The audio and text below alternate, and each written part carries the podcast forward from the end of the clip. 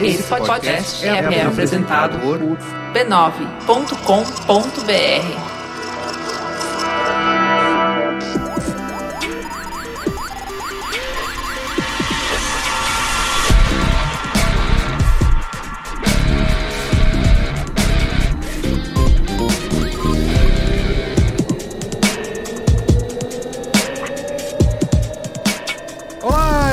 Merigo, esse é o Braincast número 171. Chegou o dia. Chegou. e nós vamos, que tema que a gente vai discutir hoje aqui, Cris Dias? É, a gente vai e ser as, as coisas como estão, esse, esse governo. Vamos, vamos desmando. começar, vamos É. começar a pilantragem. Isso. É, não é coincidência, tá? Esse número com esse tema, porque a gente acredita muito nessa área. Estamos aqui com. Qual é o tema, aliás? Qual o tema? Vamos falar. Faz tempo que a gente não faz um profissão. Profissão, dois Nossa pontos. série profissão. Já fizemos profissão diretor de arte, redator, Não, fotógrafo. Profissão, profissão social media. Social media teve? Teve, opa. Foi isso, foi o Braincast 70. Faz É. Quando existia essa profissão ainda. Isso. Uh, E hoje vamos fazer um. vamos fazer um profissão planejador, Isso. certo? Estou aqui hoje com Ken Fujioka, que você já ouviu a voz, sócio e vice-presidente da LDC, quase ex-Loduca, certo? isso. E presidente também do grupo de planejamento. Muito bem. E também com o Zé Porto, que é diretor-geral de planejamento da FNASCA Olá, boa noite. e também diretor técnico do grupo de planejamento. Exatamente. Né? Grupo de planejamento É o patrocinando. Tele Santana. né?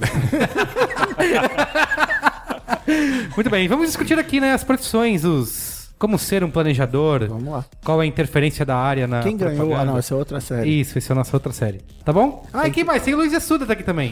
Fala aí. Oi. Ele já eu falou. tava escondido aqui embaixo da mesa. Isso, isso. Já fez a pilantragem. E o Cris Dias, que vocês também já ouviram a voz. Olá, boa noite, Certo? internet, Sim, boa noite, Brasil. Muito bem, vamos ao comentário dos comentários? Tem que ir. Comentando os comentários.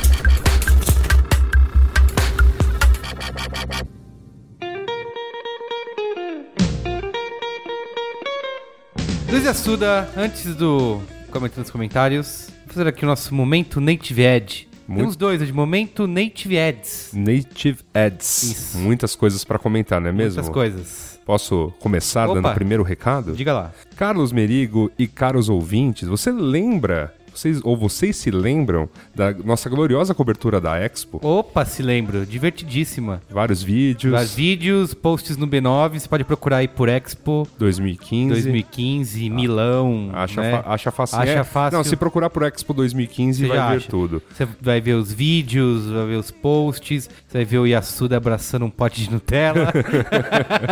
Vai ver, vai ver o Pavilhão do Brasil, vai ver Isso, Casa do Futuro, Casa do Futuro. Mercado do Futuro, Exigino também. Luiz Higino, Muito grande. Então, essa equipe tá de volta. Tá de volta, Tá de só. volta. A dupla dinâmica. A dupla dinâmica está de volta. Por que está de volta, né? A gente reforça essa parceria com a Enel Brasil, Uhum. né, empresa do Enel Group, para estar lá na Semana de Design do Rio de Janeiro. Olha só. Nessa semana que, né, o evento ocorre de 4 a 8 de novembro. Uhum. A gente começa já a subir posts nesta semana, que o ouvinte estará ouvindo o Braincast. Durante o fim de semana deve acontecer, né, o grosso dos posts. Depois vamos ter ainda um videozinho explicando um pouquinho mais. A gente vai dar mais um pouquinho, uma palhinha aí de Casa do Futuro. Olha que beleza. E- E vai ter a cobertura lá também do que estiver rolando na Semana do Design. Exatamente. Vamos Muito dar bem. uma passeada lá no Rio Antigo, no Jardim Botânico, no Jockey, Lagoa. Legal. Pra você ver todo esse conteúdo maravilhoso, você pode acessar o nosso canal Exclusivo. exclusivo apresentado pela Enel Brasil,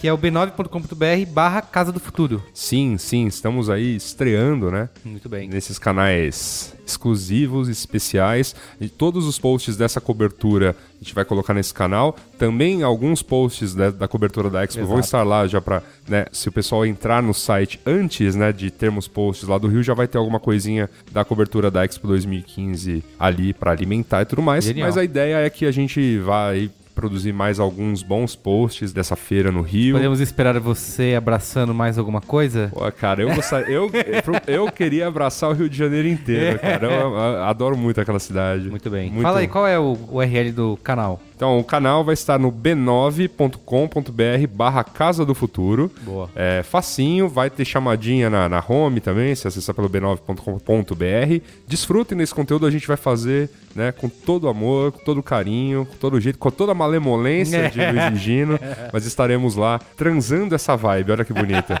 Muito bem. E tem mais um recadinho aqui, Luiz Astuda, aqui nós estamos de volta com o Workshop 9. Pô, cara, adoro Workshop 9, Isso. cara. Voltamos aí agora com um workshop de planejamento Love Brands. Olha que legal. E quem é que vai fazer esse workshop? Quem? Quem? Quem? Quem? Quem? Juliana Valauer, Juliana Valauer. que vocês conhecem e confiam. Aqui já participou aqui do Braincast, faz mamilos toda semana. Ela vai estar no dia 29 de novembro, é um domingo, das 10 da manhã às 17 horas, lá no Omelete Inteligência, que fica na Vila Leopoldina, Olha falando como as marcas conquistam os nossos corações e se tornam adoradas, né? O que, que separa anunciantes de contadores de história? Olha aí. Por exemplo, né? Você, porque você tem gente que anuncia, anuncia, mas tem gente que Conta uma história. conta uma história e conquista nossas mentes. É verdade. né? Se tornam love brands. E é bacana que vai ter, além de você, a, a Juliana vai explicar lá o que, que a gente pode aprender e por que que essas marcas são as marcas mais adoradas do mundo. Também tem dinâmicas, vai ser prático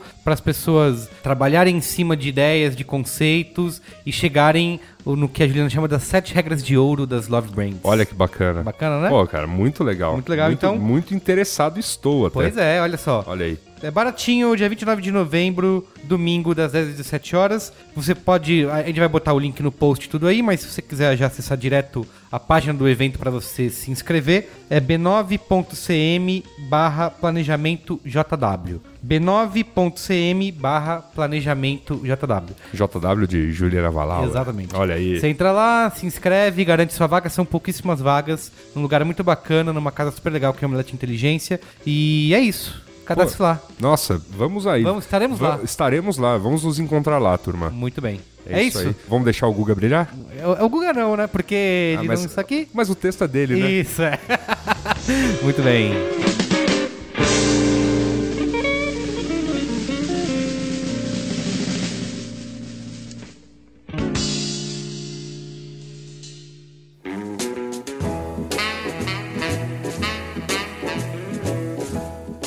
Senhor Gustavo Daquino não se faz presente. Ukulele Mafra. Isso. Não, isso aqui, mas como sempre, ele que é o editor de e-mails desse programa, mandou aqui a sua contribuição e a sua seleção Me de fala, e-mails. me fala que agora é uma análise de uma letra do Engenheiros do Havaí. Exatamente. Cara, esse Hexa não veio à toa. aqui. Você entendeu? Não veio à toa. Temos um campeão aqui. Eu não sei se é análise da letra, mas ele tá falando bastante de engenheiros do Havaí aqui. Vamos lá. Ok. Engenheiros do Havaí é um 7x1 em nossos ouvidos. Vocês têm que ouvir com a voz de Guga Mafra, tá? Por conta da análise da música do Barão Vermelho no episódio passado, muito se falou sobre o meu apreço pela grande banda brasileira Engenheiros do Havaí nos grupos privados do Facebook, onde os Braincasters se reúnem. É sempre uma discussão ingrata, porque no fim, gosto não se discute. Eu passo horas explicando a genialidade da banda e no fim a resposta é, abre aspas, é, mas eu não gosto. Fecha aspas. O que é uma verdade incontestável também. Eu presto atenção no que o Guga diz, mas ele não diz nada. e aí é.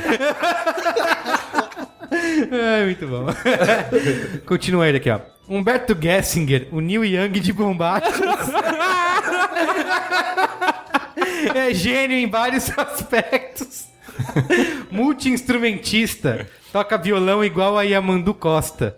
Toca baixo e canta igual ao Geddy Lee. E toca gaita igual o Borghetinho. Burguetinho, burguetinho. na festa da uva. é o rei das aliterações. Mas acima de tudo, é um visionário. E isso é que eu vou provar aqui. Com três momentos em que Humberto mostrou o futuro.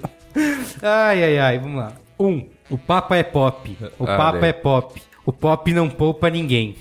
Ele falava de João Paulo II, que levou um tiro a queima-roupa, mas na verdade ele dava um caminho. O Papa Francisco, o primeiro Papa realmente pop, é argentino, como os engenheiros. Coincidência? Acho que não. 2. Planos de voo. Tava tudo em cima, céu de brigadeiro sobre nós, pane, pânico. Perdemos a altura. Puxaram o tapete voador. Hoje estamos a perigo. Hoje estamos separados, divididos. Mas um dia, um dia, nós seremos a maioria. Esse é um trecho. Esse é um trecho da música A Perigo, que certamente retrata a situação econômica atual. Puxaram o tapete voador. Que metáfora. A música é de 1995. Eu, se fosse você, verificaria onde Humberto investe o dinheiro dele. 3. O melhor esconderijo, a maior escuridão. Já não serve de abrigo, já não dão proteção. Em Alívio Imediato, de 1989, Humberto já falava da falta de privacidade que as redes sociais trouxeram.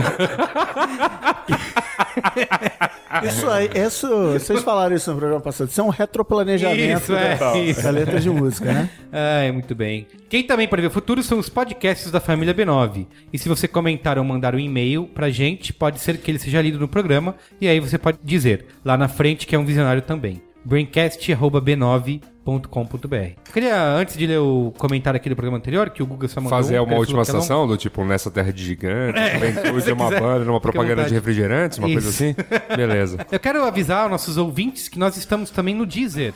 Você pode ouvir, lá procura Braincast, Mamilos, Mupoca, Anticast Oi. e tudo mais. Você vai achar lá no Deezer, não precisa mais usar, se não quiser usar o aplicativo do iOS ou do Android, você acha no Deezer, tá bom? Se não quiser mais baixar no seu pendrive, Também, v- vamos fazer um pendrive e vender nas grandes Opa. lojas do ramo? é uma boa, hein? Sucesso. Banca de jornal, cara. CD ainda. Sara. Tá. Ó, só tem um comentário aqui, porque o Google falou que só selecionou um porque é gigante, tá? O último programa 170, que foi sobre. Era YouTube versus Facebook, o futuro do vídeo na internet. Certo? Eu, eu vislumbrei o futuro do vídeo na internet Vislumbrou? essa semana, cara. Como foi? Uma maratona de Joy of Painting, post que eu fiz hoje Ah, no é B9. verdade. Que coisa maravilhosa. Acesse aí, b9.com.br. 403 episódios. Tá desde o dia 26 de outubro passando, o cara pintando quadros de paisagem. É, é maravilhoso, cara. É maravilhoso. Vamos lá, ó. Nota do editor.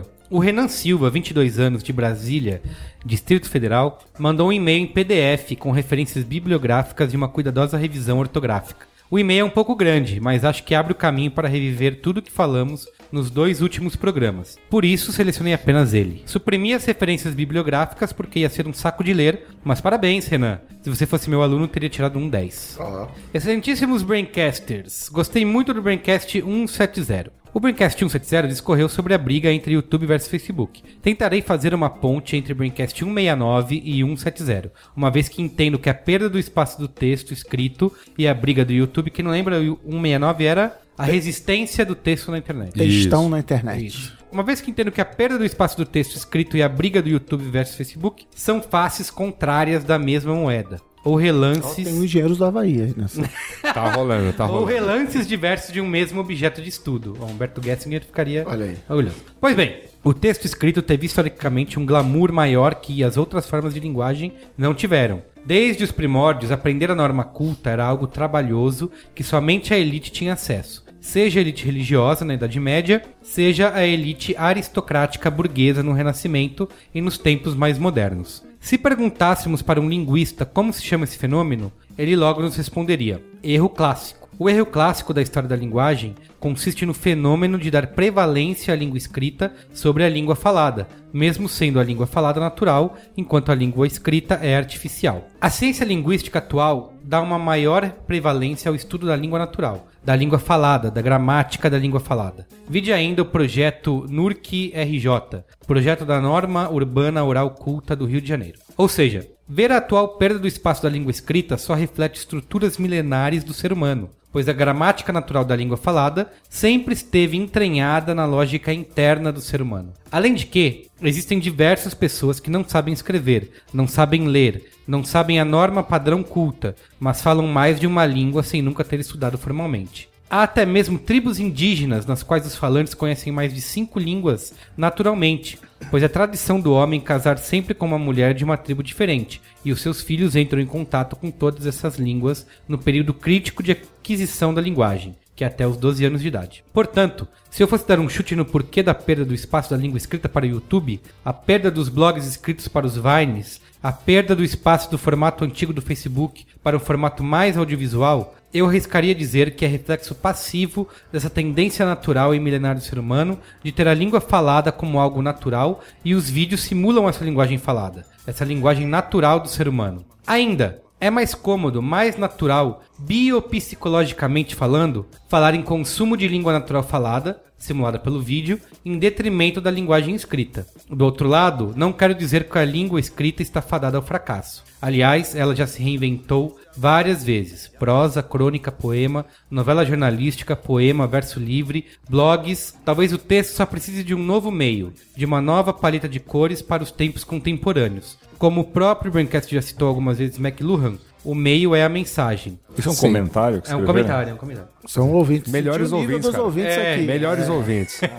Talvez o texto só precise de um novo meio. PS. Um abraço para o Yasuda e para os colegas do Mupoca. Tá? Opa, muito obrigado. PS2. Uma dúvida minha. Eu preciso ser formado em publicidade e propaganda para trabalhar no meio? O quanto de Excel e ciências exatas são necessários para trabalhar com atendimento ou mídia em uma agência? Com a palavra Quem Fujioka? Como a palavra quem contrata. Não. Não. Próxima pergunta.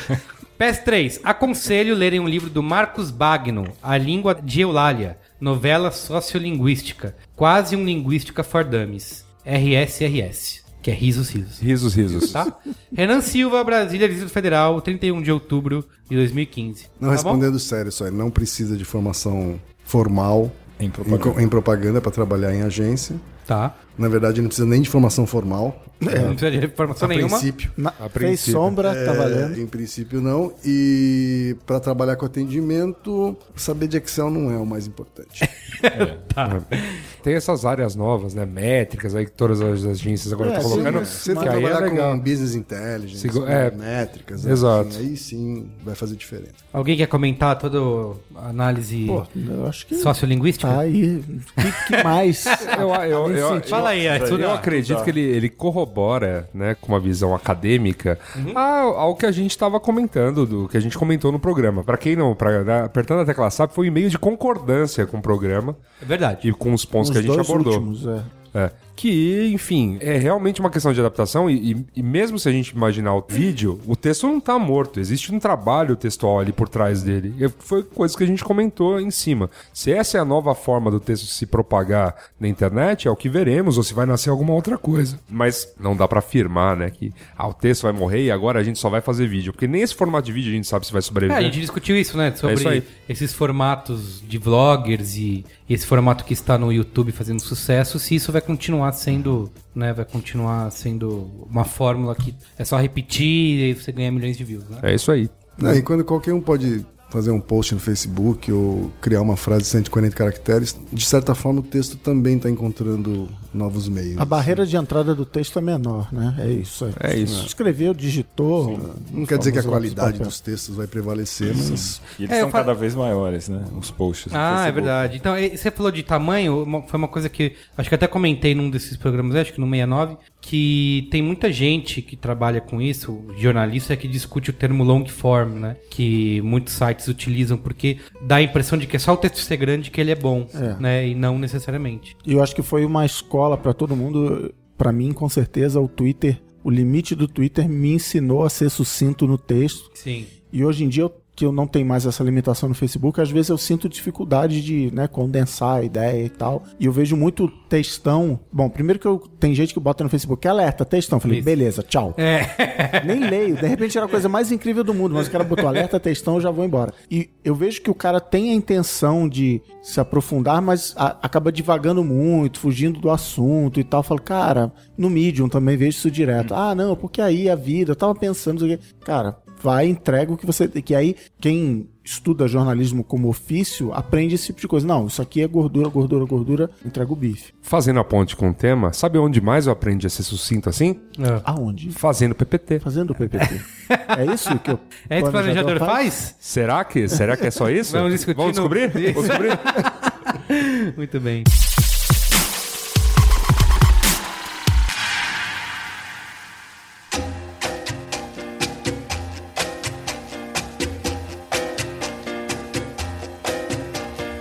Vamos lá então. Profissão planejador. Eu, te- eu lembro aqui que. Eu quando lembro eu- que no programa de diretor de criação, Você lembra? vale a gente começar não mesmo ponto que é programa. assim, tô aqui com o meu currículo, queria que vocês dois dessem uma olhada, É. dá uma olhadinha aí, dá aquela força. é. Isso. Eu lembro que quando eu comecei a trabalhar em publicidade, a agência que eu entrei, não existia nem área de planejamento. Era criação e atendimento, e acabou. Criação criava, o atendimento ia lá apresentar e não tinha. Tinha de- mídia, vai, tinha mídia. Mídia nasceu antes dos dois. Olha aí, seu cliente. É, se desmerecendo, tá bom, apaga, pode- começa de novo. Mas acho que talvez, talvez, não lembro. Mas acho que quem fazia a mídia era o dono da agência, sabe? Pode ser, pode. Faz sentido, né? Sim. Era fácil fazer isso. É que um dia a agência foi só um mídia, acabou. É certo a gente considerar o planejamento uma área nova, uma área recente da publicidade? Sim, na verdade é a. Fora social media. a social media. Fora, fora o menino da internet, fora. É, fora o que está surgindo no mundo pós-digital, né? É, o planejamento é a disciplina das clássicas e a disciplina mais recente nas agências de publicidade. assim. Quando você assiste Mad Men, você não, você não vê nenhum planejador. Ah, é tá? verdade. Tem só aquela cena que ele joga o relatório da moça, É que é da moça que- pesquiseira, da- da moça da Primeiro pesquiseira, episódio. isso. É o primeiro. Primeiro É, episódio. É, o piloto. É, o é tudo que o planejamento merece lá no médico.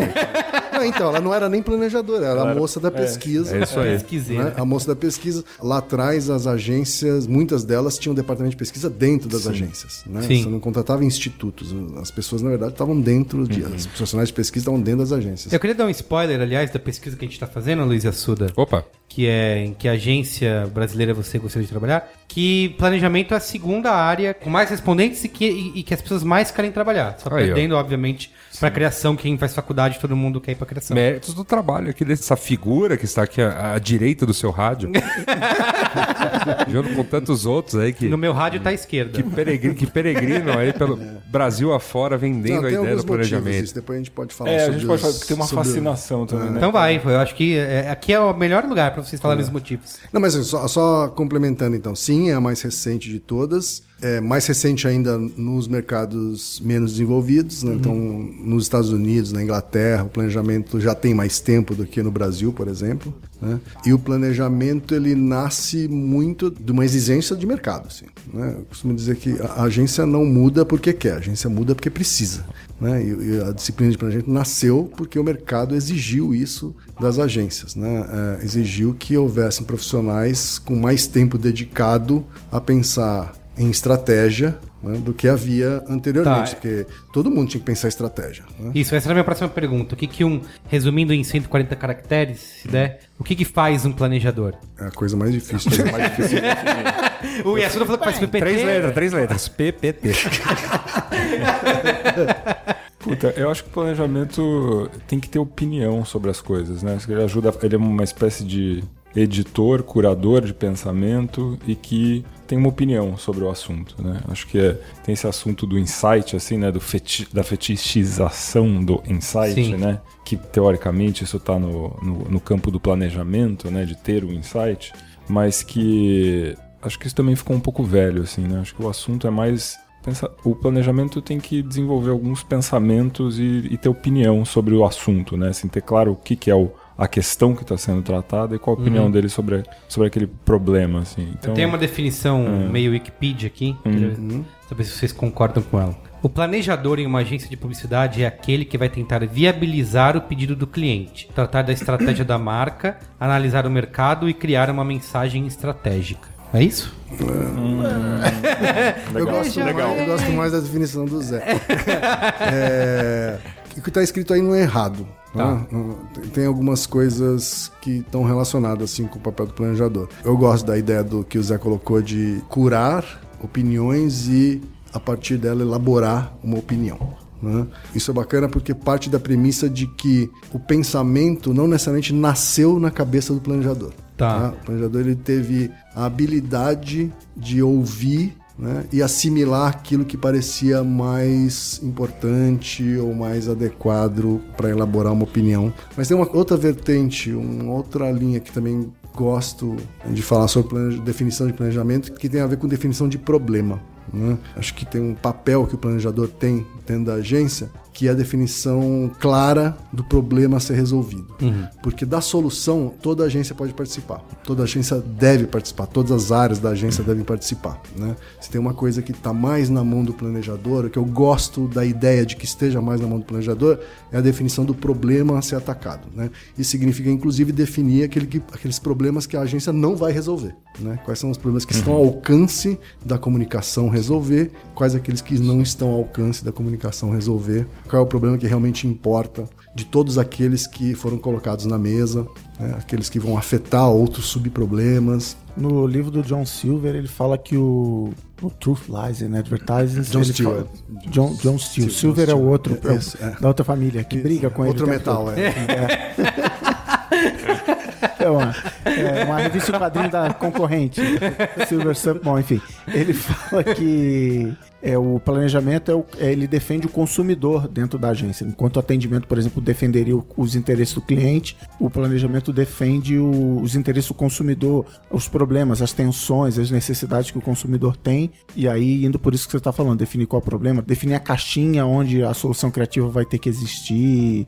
Ele defende esse ponto de vista. Eu gosto muito do John Steele, mas eu acho que essa... prefiro o Silver. Essa, essa, essa definição também é meio anacrônica, assim, sabe? Acho que dizer que ele defende o consumidor também é incompleto. Né? Eu diria que hoje, hoje ele é incompleto. Assim, sem dúvida ele deve levar em conta as tensões e necessidades e anseios tal do consumidor, mas ele tem que levar em conta todos os outros agentes envolvidos, né? inclusive o cliente. né? Sim. Porque quando fica essa coisa muito só Inclusive. no consumidor, também me remete à ideia da pesquisa, sabe? Do departamento pesquiseiro, né? Então, assim, ele defende o consumidor, consumidor precisa ser defendido, ele precisa ser entendido, e isso se resume simplesmente a entender. É compreensível essa- esse viés, justamente por causa da origem Da do origem. planejamento. Né? O planejamento ele nasceu, nasce a necessidade de ter profissionais mais dedicados ao pensamento estratégico dentro da agência, nasce então a figura do planejador. E não existia planejador pronto no mercado. Né? Então as agências foram buscar justamente nos profissionais de pesquisa os primeiros planejadores. Os primeiros planejadores eram profissionais de pesquisa Era a de mina lá do mercado. Mad Men. Era a mina lá do Mad Men, né, que passava a ter uma opinião além da pesquisa. né? Ela, não, ela não simplesmente Ela inter- relatava sim, ela o que o interpretava consumidor a dizia. pesquisa e- Interpretava, dava direções, né, implicações daquilo. Né? Hoje o, o, o profissional de planejamento vem de várias, ah, várias disciplinas, assim, né? mas ela nasceu com gente oriunda de, pesquisa de mercado. Sim, sim. Dá pra citar algum caso em que o planejamento tenha sido icônico numa campanha ou, ou alguns casos em que dê pra você olha uma campanha, olha um case e você consegue olhar ali o dedo do planejamento tem um impacto que é perceptível? Existe isso? Vocês... Acho que citando o John Steele, no livro ele fala do Got Milk, que é um case Ah, bem sim. clássico É, o de planejamento, é o- muito legal. Acho que esse é um exemplo super bem acabado de planejamento em ideia criativa. É, isso, isso me remete a uma outra coisa que tem a ver com o papel do planejador, que é fazer boas perguntas. Ah, né? tá. O Got Milk, ele nasce de uma discussão onde várias perguntas foram colocadas na mesa e uma delas era e se o leite faltasse? É porque o que vem do cliente é preciso vender mais leite. Sim. A venda de leite está caindo, preciso vender mais o leite. cliente, no caso, inclusive, eram os produtores, Os produtores de, de leite, leite. de um determinado estado. Califórnia. É verdade. E aí, nesse trabalho de insights, descobrimentos e pesquisas, começa a se fazer esse tipo de jogada de você por onde você vai, ata- qual é o problema e como você vai atacar Essa é uma o problema. pergunta clássica, assim, para planejadores fazerem enquanto estão fazendo estão tendo uma discussão. Assim. E se esse produto não, Não existisse, mais? existisse. O que, que aconteceria Ah, com as pessoas? Né? Então, se não existisse mais leite, o que aconteceria com as pessoas? Né? E aí veio a ideia de, por exemplo, eh, não daria mais para comer cookie com leite. Sim. Tá? E aí nasce aquele comercial. Vamos pegar um dinheiro da. Oreo lá pra ver se eles Aí ajudam. nasce aquele comercial clássico do cara que não consegue responder a pergunta da- da- da- do concurso cultural porque ele tá engasgado com um biscoito e não tem leite para acompanhar. Hoje tá difícil fazer essa pergunta, porque a maioria das marcas e produtos daria muito bem para ficar sem. né? Não, eu tava pensando aqui que é, a pergunta é o que aconteceria se não existisse o produto e a marca, né? Porque tem a ver com o que você falou da Isso, opinião, assim. sim. Uma marca e um ponto de vista. Eu tenho num dos meus caminhões, no para-choque, eu tenho essa frase. Isso. Então, assim, ah, se... Nos produtores de leite, o produto era o- a categoria a leite. categoria leite. né? Não era uma marca de leite específica. Sim, sim. né? Fica, começa a ficar um pouquinho mais sofisticado quando É. você tem que fazer o cara escolher uma determinada Da marca, marca de de leite. É, tipo, se Dove desaparecesse do mundo como produto, beleza, tem 20 mil outros Não tem, não tem uma sabonetes. pesquisa que diz que, sei lá, se 99% das marcas desaparecessem, ninguém. Chama Cuba. Essa Venezuela, Muito bom, parabéns, Cristiano Dias. Mas assim, tem, qual a diferença disso para insight criativo? Se que eu quiser falar que qualquer um que pode vir de qualquer lugar. Qual é a diferença? De que o planejamento ele faz.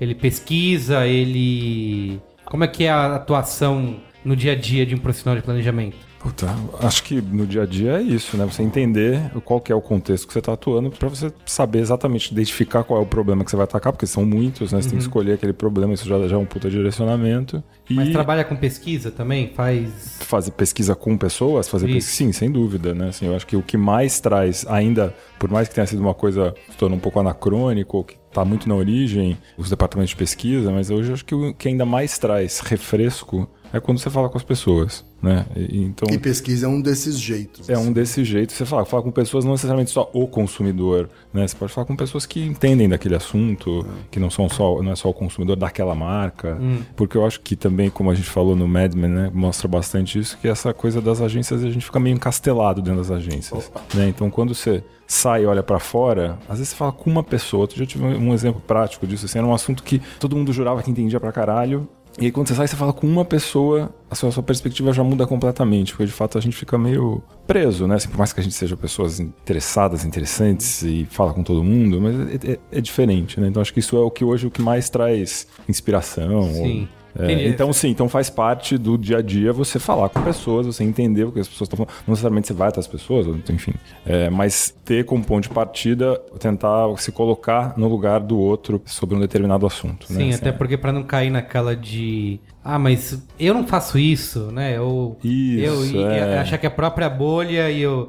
Ah, eu não conheço ninguém que gosta desse negócio, né? Eu já vi Não, isso. até o, a- o momento, o jeito que o produto é consumido. Então, ah, não, isso aqui, sei lá, eu tomo Coca-Cola todo dia. Não, mas para muitas famílias, a Coca-Cola é aquela domingo, não, Domingo, pá. Então, sabe, essa- esse negócio da bolha é mega importante no, no, no- no mercado como um todo. E, e nesse tipo, aí você não precisa ir lá na casa da família que toma Coca-Cola domingo. Você falando com um especialista, você lendo, você correndo atrás de informação, você descobre esse tipo de coisa. E acho que a- essa tal da internet hoje, ela dá essa falsa ilusão, né? De que você está em contato Isso. com o mundo, que você Exato. está vendo o que está acontecendo. É outra bolha, né? É É, a outra gente bolha. usa muito isso. É dessa bolha aí que a gente tá. É, eu uso muito isso até no, no dia a dia. Falar, ninguém tá falando disso. E quando você.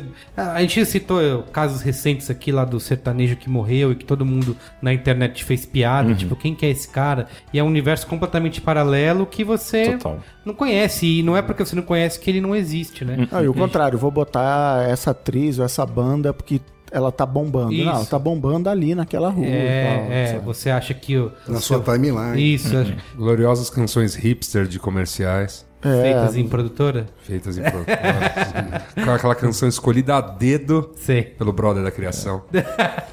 Acho que a, a canção hipster ainda tem um outro aspecto, assim, sabe? Ou a canção que ainda não estourou, né? mas que tá falando com algumas pessoas por enquanto, pode ser que tenha um papel. Sim, verdade. Aí acho que é uma outra. Enfim, não, não tem nem a ver com planejamento especificamente, né? Mas a opinião, você levar em conta a opinião da sua timeline, ou da bolha do Itaim, ou da bolha da agência, Sim. Faz né? algum... isso é muito perigoso, né? Isso é um problema mundial, tá? Não é, não é só no Brasil, nos Estados Unidos. Também tava conversando com os caras de agência gringa. Não, existe a cultura popular, o hip hop e tal. E, e as pessoas, não, eu quero botar. Porque sempre tem a desculpa do aspiracional. Ah, não. O cara, ele não. Ela não vê o programa da Bela Gil, mas ela tem a aspiração de. E muitas vezes você vai descobrir que esse tipo de coisa é balela. Assim, não, porque eu gosto disso, eu gosto dessa banda, eu gosto desse estilo. E, por exemplo, até no Brasil, a Beyoncé é muito mais um modelo aspiracional para mulher brasileira do que muita atriz loura da Globo. Então, assim, tem que saber enxergar direito isso com, de novo, saindo da bolha com a lente correta. Eu tenho uma pergunta sobre isso. Eu sou a ala vermelha daqui, não tem jeito, cara.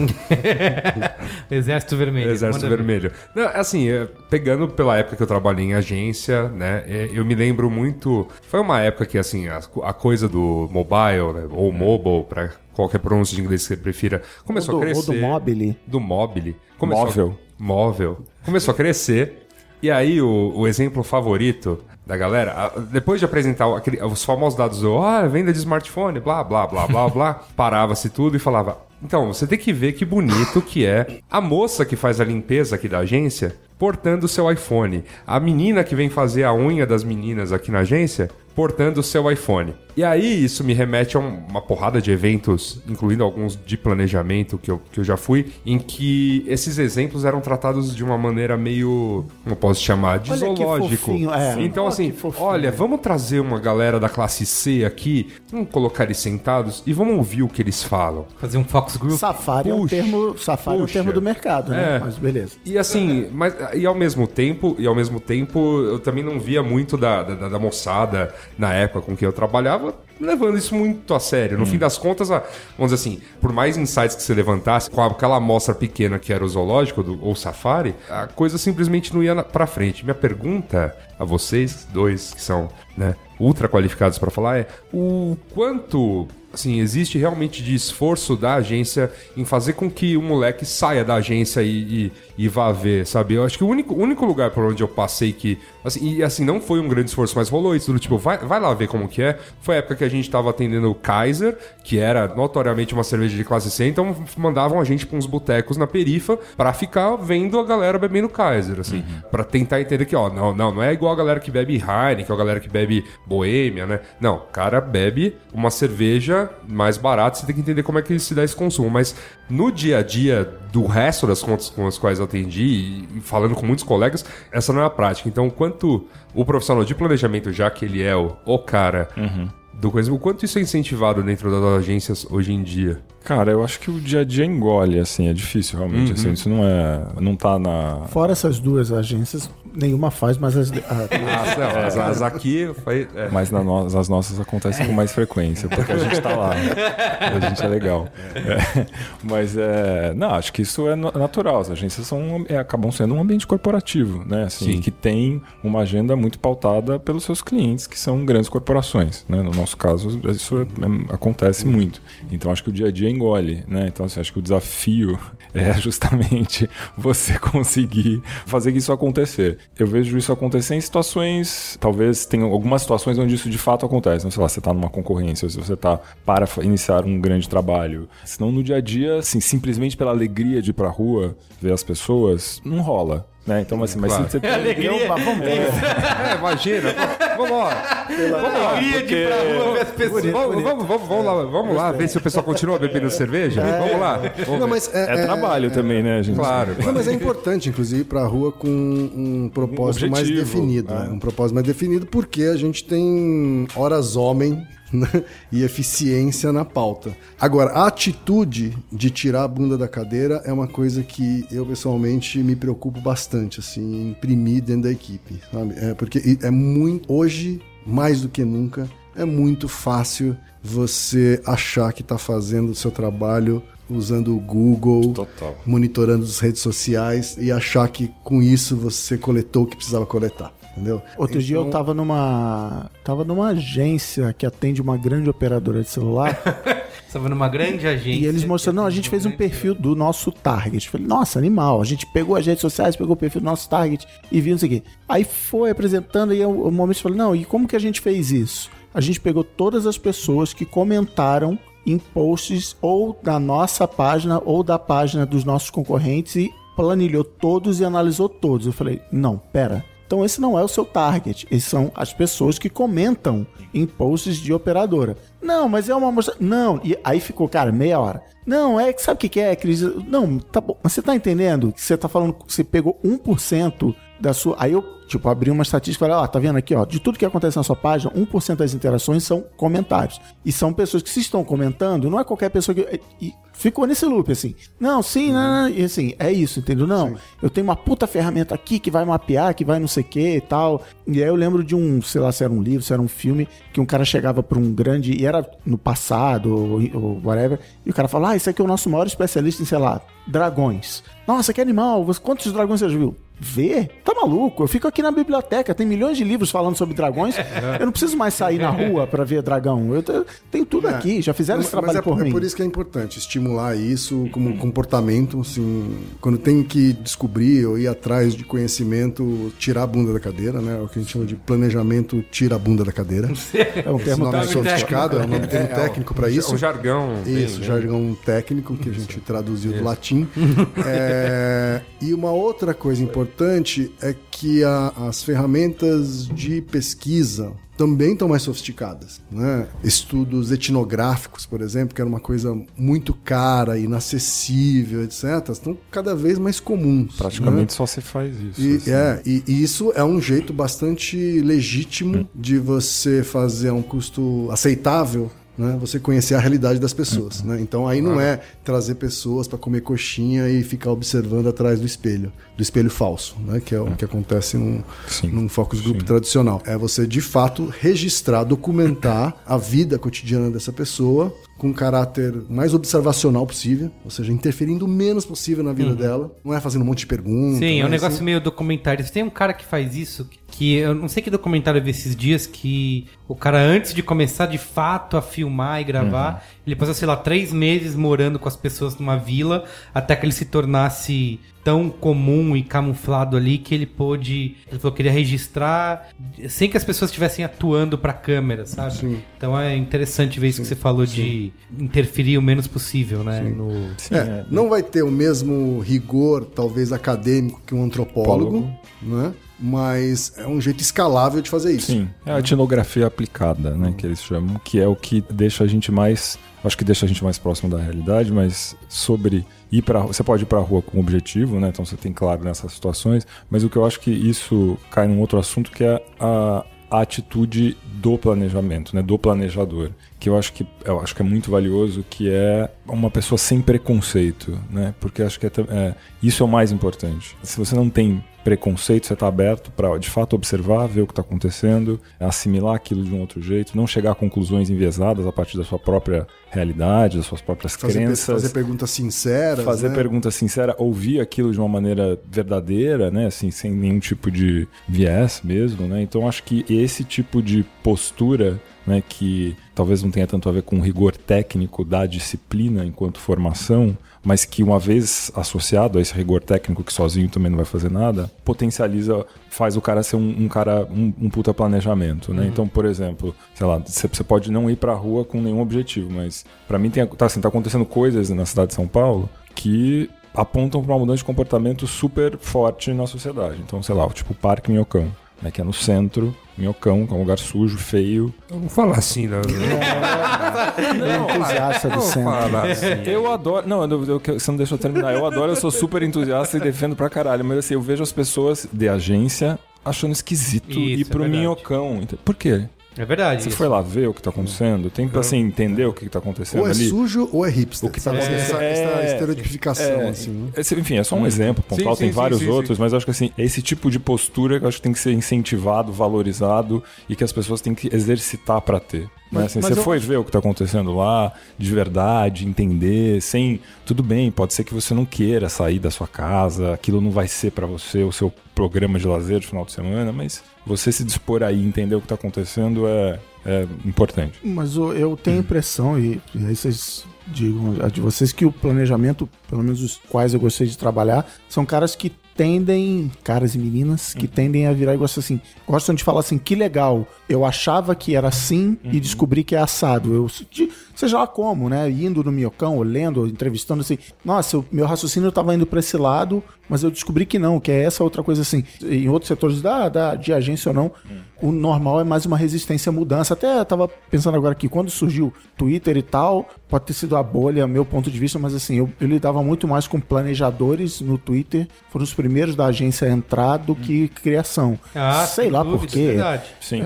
Porque, nossa, que legal, sei lá, vamos ver o que, que é isso aqui, É. vamos. é, tecnologia em geral. É isso. Acho que tem essa. a- Exposição. Deve ter aqueles que simplesmente querem estar em redes sociais. Sim. Mas muitos planejadores, planejadores estão lá justamente porque eles querem vivenciar aquilo. né? E o único jeito de vivenciar é estar no meio de todo mundo. É, você botou essa questão aí, planejamento e criação. Tema de braincasts de gerações anteriores, inclusive com a participação de Ken Fujioka. Ah, é verdade, lembra em vídeo? Tem um Mas- em áudio que era o Neto O e Cavalini. o Cavalini. Não é áudio, é E- vídeo isso aí. Não, era áudio, Era? era, áudio da geração anos. da barriga ali do umbigosfera e tal. Direto do E de- do tempo. E depois em vídeo Planejamento na, na versus. JWT, assim. É, porque a minha pergunta pra vocês é, diante da experiência de vocês, como que vocês viram a área né, de planejamento evoluir nesses anos dentro da agência? Se isso é mais respeitado pelos clientes, é respeitado pela própria criação, porque, assim, o que a gente sabe, eu tava falando da pesquisa, né?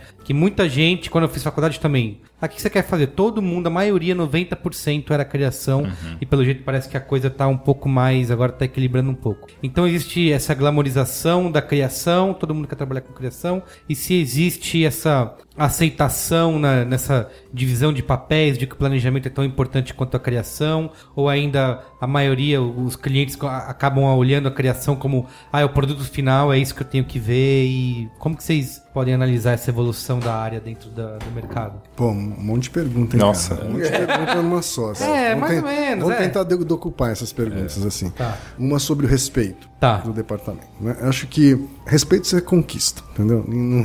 Você não, o planejamento não chega com respeito em lugar nenhum. tá? Você conquista esse respeito ou não. O que existe, sim, é uma, um anseio tá? por parte dos clientes de que haja, sim, pensamento estratégico dentro da agência. Né? Ele quer mais do que um produto criativo, ele quer um produto criativo fundamentado, ele quer ajuda na definição do problema, ele quer ajuda no caminho estratégico que vai ajudar a resolver aquele problema. E por acaso, quem ajuda nisso, né, nessas coisas dentro da agência, é um cara chamado planejador, que pode fazer bacana e aí conquistar o respeito ou não. Né? E aí não vai ter respeito só pelo fato de ser planejador. né? Pelo contrário, acho, acho até que o grau de exigência que o mercado vai ter a respeito desse cara é bem alto.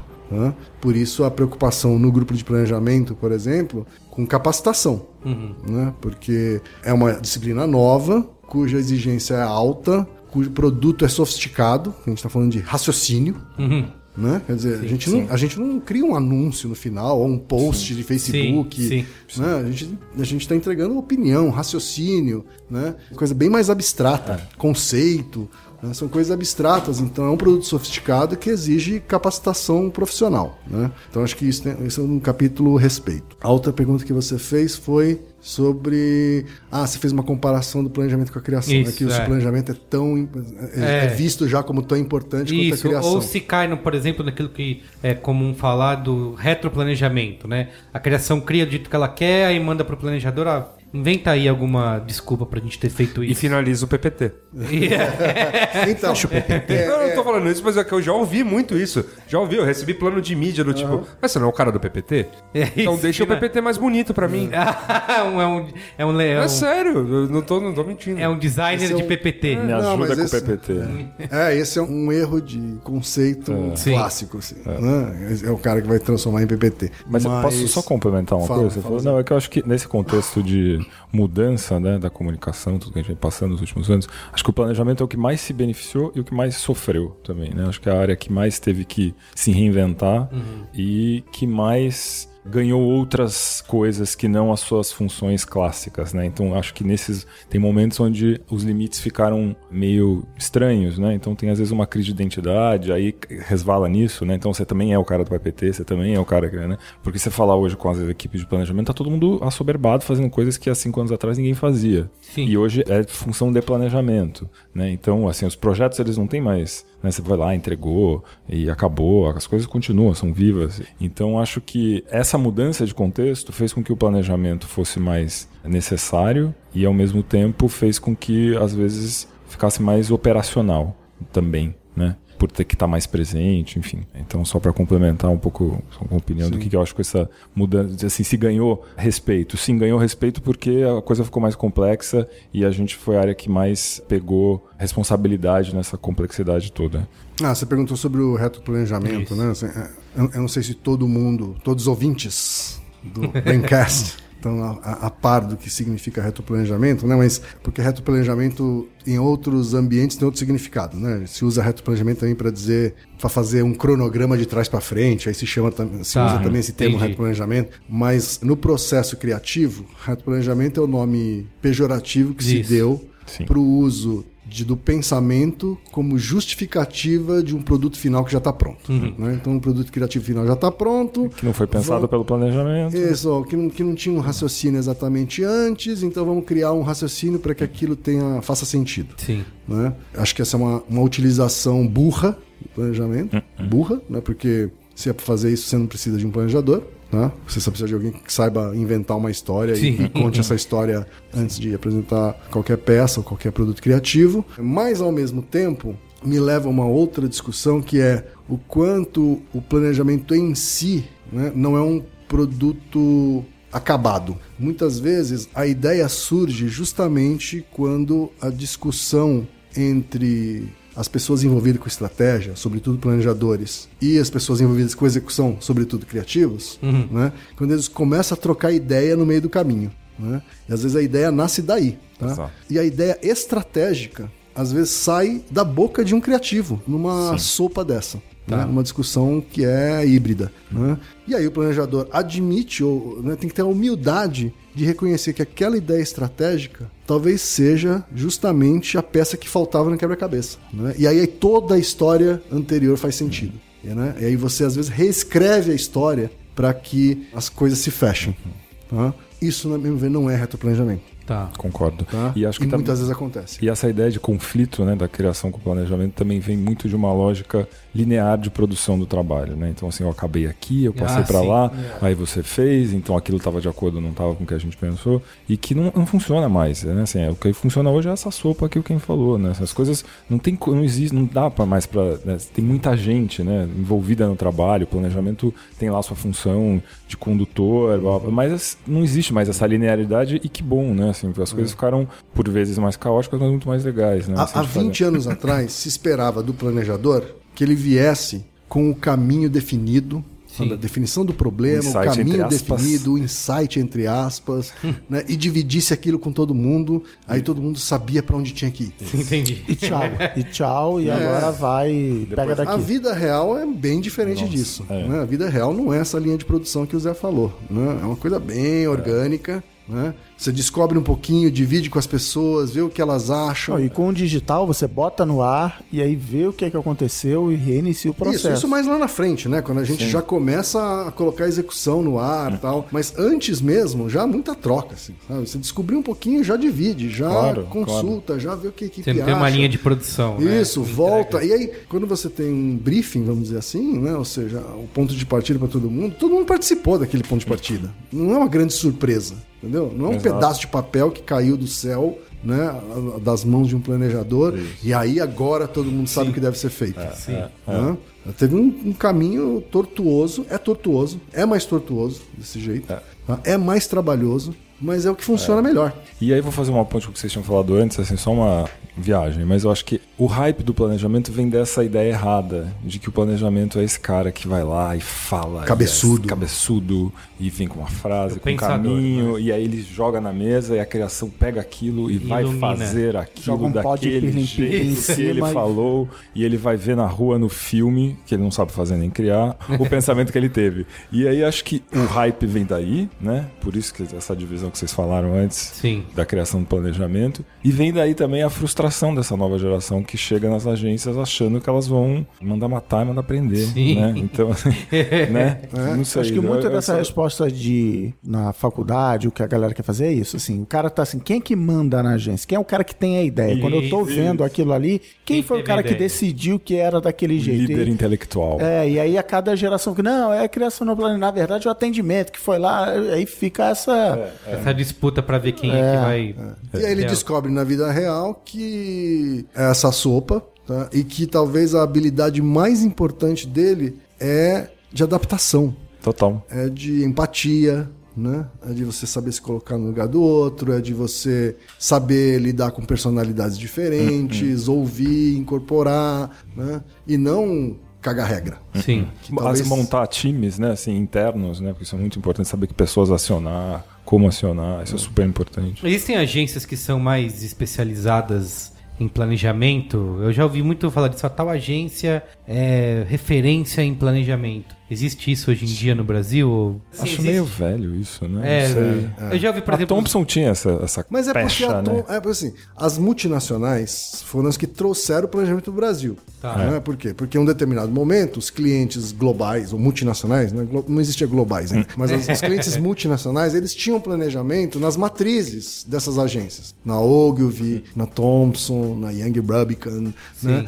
E aí eles falaram, por que, que no Brasil não tem? Né? E aí o Brasil passou a ter também, né? por exigência do mercado, né? Essa exigência desses anunciantes que já tinham planejadores nas matrizes, na- nos escritórios mais desenvolvidos. E a Thompson foi historicamente uma das que primeiro estruturou o departamento de planejamento lá nos Estados Unidos Hum, tá. né?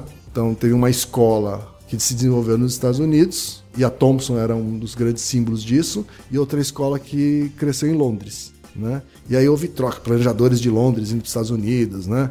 É, e aí virou uma maçaroca, assim. Por isso que há uma briga entre, inclusive, quem inventou o planejamento. Né? Se foram os americanos, ou se foram os ingleses. Os caras que usam peruquinha no, no- no tribunal ou os caras que. Fala potato, fala potato. É, então talvez tenha, a Thomson tenha um pouco essa, essa fama mundial de berço do planejamento, né? E provavelmente é mesmo, assim. tá? Sim. É, assim como a BMP lá da- Inglaterra também tem esse label lá na, na Inglaterra, a Talent aqui no Isso, Brasil. eu já ouvi sim. falar da Ta- né? esse- eu citei desse, dessa referência. Eu, eu vi uma vez alguém falar: ah, Talent é a agência de planejamento. Do, Quem é cliente que quer planejamento. Mas é porque o né? Júlio Ribeiro é um Pessoal, dos, né? é, é um dos pessoal. caras, é um dos caras que Um dirigente É, dono de agência Isso, que era um- planejamento. É um cara que tinha poder dentro da agência, né? Porque era dono Uhum. da agência e tinha cabeça de planejador. Entendi. Né? Tem mais Então- dirigentes, planejamento. Agora tá Ah, tendo hoje uma tem nova vários. leva, né? Hoje tem, va- assim, É. hoje a gente tem uma nova geração. Sim. O Pedro, É, o Pedro Cruz, Sim. que é mais do que VP de planejamento, ele já é um. É o cargo dele é C- Chief C- Culture Officer, né? Assim, e COO, é, ele é tipo quase presidente da empresa, o Lalum, empresa. né? O Davi Lalum, que acaba de virar Presidente. CEO na Young Rubicon, presidente ou CEO, sei lá, na É. Young Rubicon, É, né? CEO. era vice-presidente de planejamento antes. O Ulisses, Uli. ele já foi vice-presidente de várias agências, Zamboni. hoje ele é presidente da Santa Clara, o Ulisses Zamboni. Né? Então, assim, eu mesmo fui alçado a sócio né, de, uma, de, de uma agência como dentro da disciplina de planejamento, que também é uma raridade, assim, que Sim. também é uma Sim. posição rara dentro do mercado. né? Então, assim, eu acho que nos últimos anos o planejamento tem atingido esse status. Ele deu Esse uma pausa pra alguém falar o quem Fujoca. É, ninguém verdade. falou, ele, ele se acusou. É esse status. Assim. E num mercado que tem historicamente, as agências são lideradas por profissionais de criação, Isso, né? é. Sim. Queria fazer umas perguntas mais básicas aqui pra quem Hum. ainda não está na área, não está na carreira, mas deseja. Vocês falaram que não Um precisa. sonho. É, um sonho. Você ouviu aqui Um homem. o Ken e o Zé falarem. "Ah, É isso aí que eu quero. Eu quero ser planejador. Vocês falaram que não precisa ter uma formação, né? Hum. Acadêmica, formal, não precisa nem fazer publicidade e propaganda. Qual é o que, que vocês enxergam que pode um ponto de partida para um bom planejador? O cara começa por onde? Estuda o quê? Publicidade. Faz uma faculdade, né? É, faz alguma. Faz alguma faculdade. É. Ah, cara, eu acho que planejamento, assim, é- você pode fazer O que, que jornalismo, as agências olham, por exemplo, na hora de contratar? Vocês dois, o que vocês olham na hora de contratar alguém? O que, que é importante? De onde a pessoa. Para quem é está a- começando. É isso. Qual é a bagagem que ela precisa ter? O que, que ela precisa ter estudado? O que, que vocês olham? O que, que é mais importante? Ah, acho que cursos, assim, tentando ser um pouco mais ortodoxo, assim, Sim. né? Assim, Acho que cursos tipo sociologia, publicidade, obviamente, mas sociologia, jornalismo, comunicação social. Antropologia? É, dif- é mais difícil, É, né? é que a antropologia é uma escola, uma, Mais uma cadeia, uma acadêmica. cadeia, uma cadeira mais de pós-graduação. Tá. né? É, né? é. Mas acho que esse tipo de formação. Mas e- está mais próximo das ciências humanas, É. a princípio, né? porque tem a ver com comportamento, tem a ver com. com investigação, observação, pensamento. E, e não sei, acho que olhar assim, um pouco também a característica das pessoas, fora a, academia, né? Assim, que, que, é, que tipo de experiência essa pessoa teve, né? Ou que tipo de vida ela parece ter, que indica ser uma pessoa mais aberta, menos preconceituosa. Interessante. é, interessante, interessada, sobretudo curiosa, né? Assim, acho que isso é. É para continuar puxando o saco do, do planejamento, dos poucos que eu tive contato, eu não tive contato com tantos assim, mas também é um, um time dentro da agência com mais diversidade de tudo, de, de sexo, opção, opções políticas, sexuais, fumantes, não fumantes, gordos, inclusive, uma penetração de gordos muito grande, é. Por causa disso, porque você precisa dessa diversidade, né? Você precisa, não pode ser todo mundo igualzinho, você precisa ter essa diversidade. Tá, e você começa, além de estudo, você começa numa agência por onde? Você vai começar no planejamento, qual que é a sua, sua primeira experiência de uma agência? Você vai fazer, vai sair pra rua pra fazer pesquisa? Você vai... Arquivo da propaganda. E é... Brincadeira, brincadeira. Boa, boa. Vai, fi- vai, vai fechar todos os braincasts pra não fazer os caras vir aqui passar vergonha. Né? Isso é- Então, primeiro, eu acho que. Só, só complementando ainda o que o Zé estava falando, né? É também o interesse de se aprofundar nas coisas que são sobre planejamento ou correlatas ao planejamento. Né? Uma das oportunidades de fazer isso, inclusive, são os eventos do grupo de planejamento. Ah, momento Native Ed. Catinho, você falou que ia fazer o momento Native Ed É, lá não, no assim, começo, você Porque o grupo de planejamento tem esse, essa preocupação de ter programas de, de formação para todos os níveis e eventos que falam com diferentes níveis de, Planejadores. de planejadores e tal. Então, buscar isso é uma das coisas que são básicas como complementares à formação acadêmica. Uhum. tá? Inclusive, o- a gente vai ter um evento no dia 16 de novembro. 16 Tudo- tudo de combinado aqui. novembro, É, 19h30 no Google. Um próximo evento do grupo de planejamento que vai trazer dois planejadores e uma especialista de YouTube do Google. E? Qualquer um pode participar? Faz aí, ô, Igor. que- E Como é que como é funciona? que funciona? E como é que participa? Qualquer um pode... Qualquer, qualquer um pode participar. É lógico que associados do grupo de planejamento têm desconto, mas Ah, qualquer um pode participar. E para participar é muito fácil. É, eu tenho que acessar um site, eu tenho que me inscrever. É só acessar. ligar. é, se ele acessar grupodeplanejamento.com.br, ele vai saber de toda a programação. Olha só. E vão ter mais eventos esse ano? Não, vamos ter mais eventos. Inclusive, a gente tem uma desconferência do Ó. grupo de planejamento. Puxa vida. Está programada para 12. dezembro, é 12 de dezembro, é num sábado. Né? Então vai dar para todo mundo que é fora de São Paulo, inclusive, poder participar. Você pode revelar alguns participantes confirmados ou ainda é segredo? A maioria ainda é segredo. Tá. Vai ser um Vai bombástico. estar lá. Isso. Ah, eu vou abrir aqui em primeira mão. Então. Tá bom, Em abra. primeira mão. né? A gente vai ter a presença do prefeito Haddad. Olha só. Olha! Conferência. Ah, a gente vai ter a presença também do, do Pondé. Legal. Ah, a gente vai ter a presença do Pedro de Sante, que também é um grande psicanalista. Vai ser um line-up de alto Mamilos, nível. Assim, Mamilos. O Mamilos vai estar lá também. né? Olha só. Moderando um painel sobre gênero na publicidade. Então, o nome Desconferência é justamente um- uma intenção de ser o avesso de uma conferência, ou seja... Clima é in- informal ao invés de formal, a coisa é multitemática ao invés de monotemática, e ela vai além do, do planejamento em si, da técnica. Né? Então estão todos convidados. Sim. Muito bem. Aguardem Fim do mais Native nomes. Ed. novos. Eu vi no, no post lá que o negócio de cerveja também, não sei. Ah, Parece é, lá. a, é. des- a desconferência vai ter cerveja, Olha música, só. Conversa, música e sinapses. Isso, e sinapses. É, acho que é legal que você Que legal, falou, que porque demonstra essa diversidade de. Sei lá, não- você vai estudar o quê, né? Você tem que fazer sua publicidade. E aí eu acho que um evento desse mostra, tipo, acho que essa sopa que você falou. Sim. Acho que ilustra bem isso, né? Tudo que. Quem foi interessado em esse N assuntos pode ser um planejador.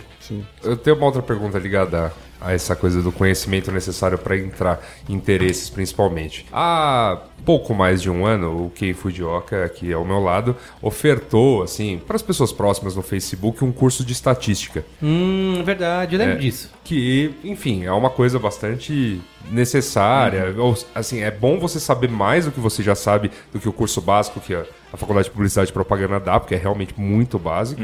E, obviamente, você vai usar no dia a dia porque tem muita análise de dados no dia a dia de um planejador. E aí fica a minha pergunta: como boa parte das escolas das pessoas que vêm são declaradamente de humanas. E para piorar, o moleque que entra em publicidade geralmente diz, né? Até de zoeira, ah, não gostava muito de números, né? Isso. É, prestei publicidade. Como é que vocês lidam com essa molecada no começo? Ou como é que essa molecada vem tem entrado nos departamentos de planejamento para encarar dados mesmo, porque assim, o Cris acabou de contar a história, né, da, da questão de amostra. Eu sei que ainda existem, mesmo no jornalismo ainda existem uns casos de existe uma pesquisa e pô, o dado tá lá, mas a pessoa não consegue ler o dado, ela vai ver o resumo da É, eu conheço pesquisa. algumas pessoas que fizeram o curso e acho que o que todas falaram logo de cara é isso. Eu aprendi as ferramentas até para não ser enganado, para eu não me enganar. Eu, ah, eu achei Era o primeiro, que é isso. era o primeiro objetivo do primeiro layer era esse, assim, sabe? Era você ter um rigor maior Uhum. na hora de analisar uma pesquisa, ter contato, ser exposto a uma, uma pesquisa quantitativa, por exemplo. Uhum. né? Se você cumpriu esse primeiro layer, o objetivo do curso já foi cumprido na sua essência, né? Porque depois disso você precisa ter um nível de aprofundamento maior né, que exige um outro curso, que aí tem a ver mais com você realmente aplicar técnicas de estatística para o seu trabalho de maneira mais específica, ad hoc. Assim, né? No primeiro momento é você ter um olhar crítico sobre aquilo que você está consumindo. Né? Por quê? Porque é matéria-prima básica. Né? Dados quantitativos são matéria-prima básica, fazem parte da matéria-prima básica de um planejador e de um cidadão, né? Por que não? Sim, Né, de um mas, mas é que cidadão. se todo, se todo mundo soubesse ler dados, né? Se todo mundo soubesse pelo menos questionar Sim. uma manchete de jornal, quando ela diz que a maioria absoluta disse determinada coisa, e você aprende lá que não existe maioria absoluta, né? ou, ou é maioria ou não é maioria, se está dentro da margem de erro ou se não está. É, e acho que esse, a pessoa saber, eu concordo com isso, assim, é ter um olhar crítico e você saber acionar os parceiros técnicos, ou as pessoas técnicas para conseguir extrair dali. O planejamento não vai ser um estatístico, né? Não vai ser. Mas Perfeito. ele vai saber acionar as pessoas da maneira correta. Não vai ser um sociólogo e tal. E como não vai ser um sociólogo, exatamente. Honestamente, olhando na, Hum. na câmera da verdade deste, deste podcast, né? tem rolado esse interesse mesmo? Ou é, ou Mas o interesse que seja dos planejadores, dos hein? planejadores em, em buscar mais isso? Então, eu, eu, eu vi, eu vi o curso, eu vi da repercussão, todos os meus amigos planejamentos, amigos em comum com quem, uau, vamos fazer. Tal. Eu queria ter feito, mas foi bem na época da Uhum. Copa do Mundo. Isso não se faz com alguém que está trabalhando na Copa tava do cobrindo Mundo. alguma coisa. É, então, enfim, não deu pra fazer,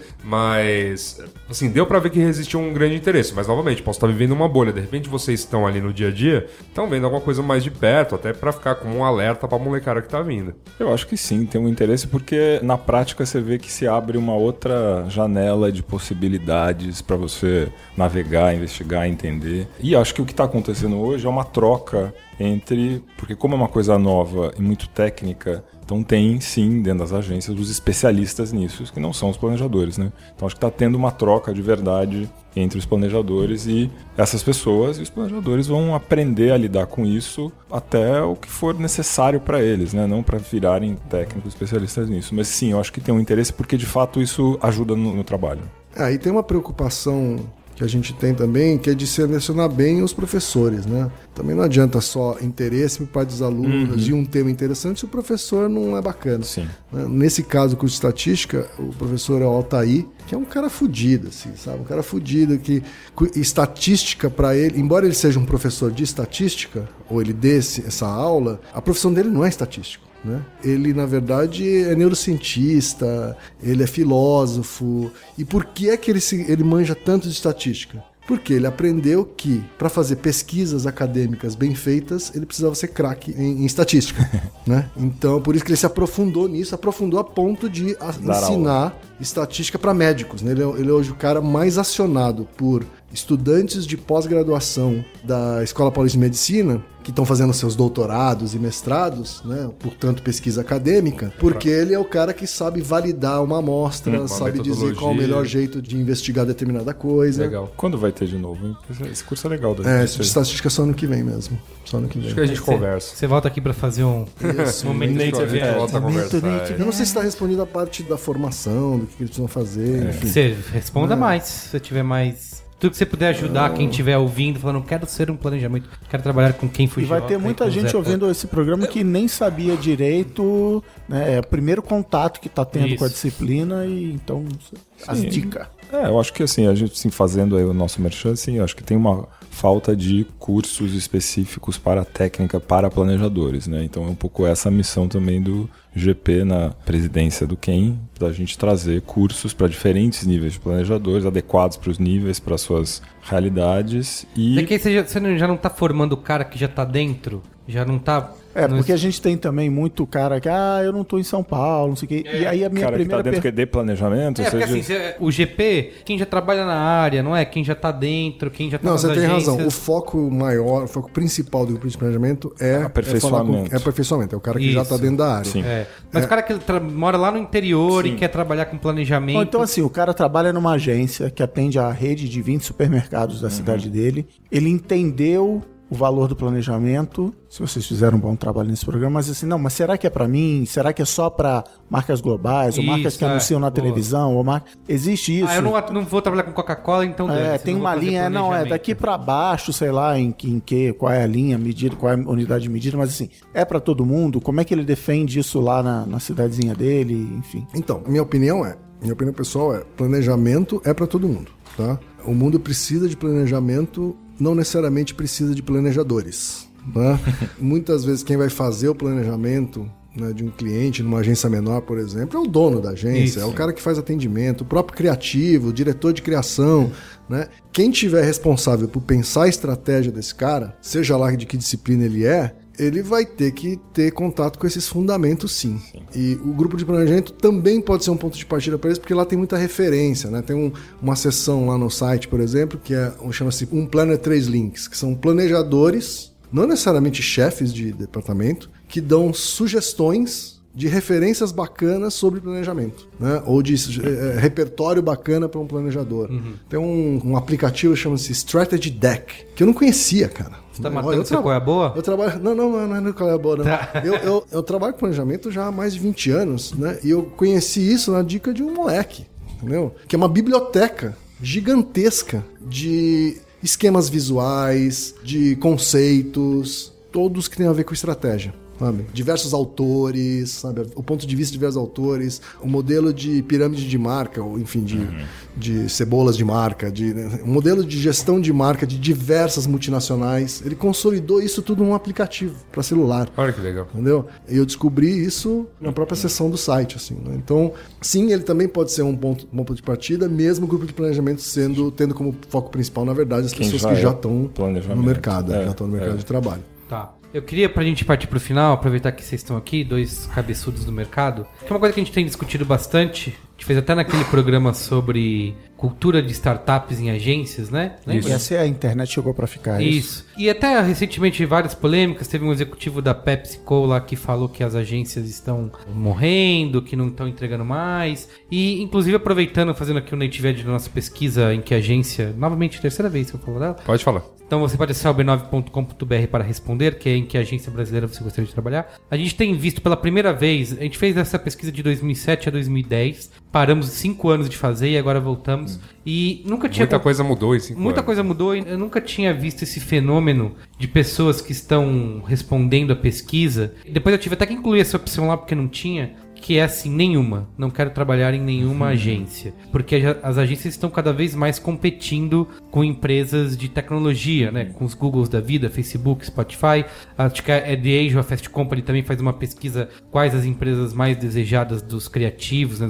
das, pessoas de comunicação. E tem uma lista gigantesca, um monte de loginho e deve ter acho que três, quatro agências ali no meio. Então a minha pergunta para vocês é se as agências de publicidade estão perdendo seu mojo, aquele papel que as agências tinham há 10 anos atrás de ser a grande referência criativa e era cool, né? As agências, quem quer trabalhar na área, quem quer trabalhar com criação, com comunicação, com publicidade, olha para as agências com os olhos que hoje os jovens estão olhando as grandes startups aí, o- os Facebooks da vida. Vocês acham que as agências perderam? Isso daria um podcast inteiro. Eu né? sei De umas disso. duas horas e meia. mas É. é- Ah, mas não, mas a eu sei gente- disso, mas eu quero é aproveitar. bom esse a, gente assunto. pince- a gente pincelou ele num, num podcast, né? É. Foi isso. sobre. Mas eu quero aproveitar que vocês estão aqui para poder ter essa, saber a visão de vocês. Se isso está acontecendo e se estiver acontecendo, como as agências podem recuperar essa. Não, acho que sim, isso está acontecendo, é óbvio. Acho que as agências elas não têm mais o monopólio da criatividade como se tinha antes. Tem uma Boa. série de outras empresas, setores, pessoas que não são publicitários que trabalham com criatividade. Né? Então acho que isso fez com que a,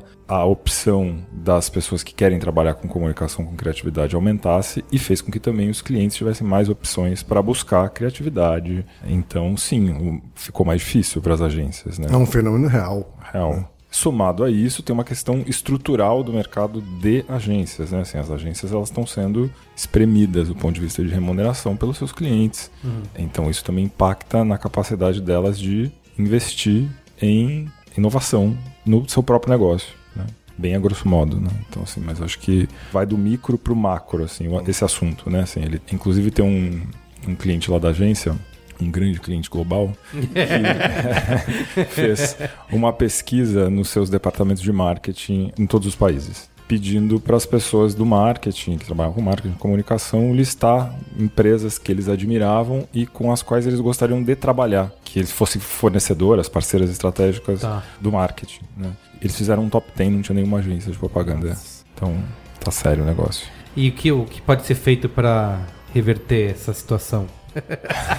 Legal, né? Essa pergunta, essa é uma pergunta fácil, né? Per- Pergunta de um milhão de dólares.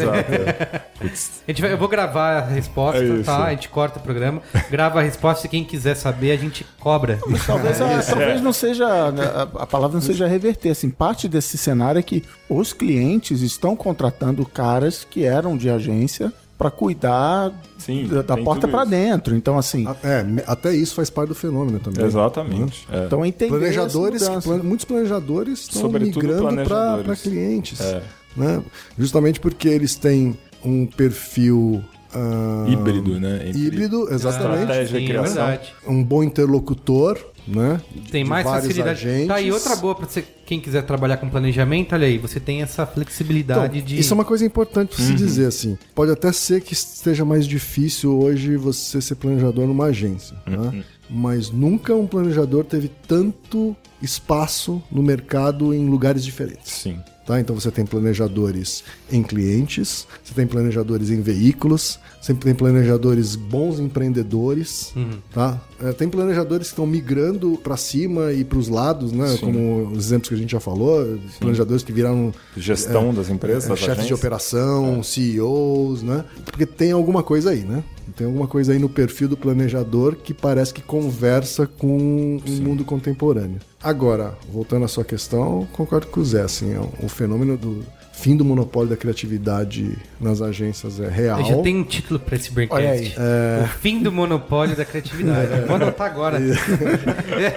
e, e acho que uma das coisas que a gente precisa fazer, na Loduca, por exemplo, a gente já está fazendo, é se questionar, né? Questionar e Sim. tentar aprender com esses outros modelos de negócio, né? O que, que é possível incorporar para transformar a nossa indústria. né? Eu já trabalhei com uma grande marca global, que dessa vez eu não vou dizer o nome, que já chegou na agência. Você tra- já trabalhou com uma grande marca global, uma grande agência global Sim. e agora uma grande empresa de Veículo de tecnologia. internet é, global. Global, exato. global. É, e o- eles deram o que a gente achou que era o briefing, a criação, o planejamento da agência inteira trabalhou em cima do briefing, foram lá no cliente, apresentaram e a resposta do cliente foi: por que vocês mudaram a minha ideia? Então, se o cliente estava certo ou errado, não vou nem discutir, mas assim, o cliente achou que estava quase contratando uma produtora, entendeu? Ele chegou com a ideia pronta, vai chegar o Papai Noel, sei lá o que, que é, o caminhão, a nave espacial, vai fazer, e nananana. e a agência falou: não, legal, vamos. E o cara Evoluir falou: não, ideia. falta, porque eu pedi um, sei lá, um orçamento de produção. Então, assim, é do cenário e, e a agência tem que saber lidar com isso ou não, de novo, certo ou errado, o cliente, que é quem tá pagando a conta, agiu assim. Mas eu acho que parte da resposta assim passa por as agências voltarem a serem agências, agenciarem talentos, pessoas, as agências ficaram meio fominhas, assim, donas, né? Assim, então a gente faz tudo, a gente sabe fazer tudo, a gente é dono de tudo. E perdeu o que é a origem da palavra agência, né? As agências assim, agenciando pessoas, talentos, criatividades e trazer mais gente para mesa que não tá não são pessoas imobilizadas na estrutura fixa da agência, mas ainda assim não vão comprometer a autoria da ideia, né? ou a autoria da, da solução do problema. Que eu acho que é o que a gente pode aprender dessa nova economia, desse novo formato de trabalhar. Né? Coisa que acho que aí as agências têm um descompasso né? Pelo sim, modelo de negócio, sim. pela estrutura imobilizada, pelo ego, pelo que é que seja. Tem um monte de coisa envolvida aí. Uhum. Né? Então acho que parte da solução pode vir de um pensamento diferente em relação a isso, a como você entrega a solução. E né? como você está aberto a incorporar outros tipos de talentos. Né? Assim, Exatamente. Eu dou um exemplo concreto, mas que é só uma semente. assim, né? Na Luduca, um dos diretores de criação, ele era desenvolvedor. Né? Ele começou como programador. Tá. Tá?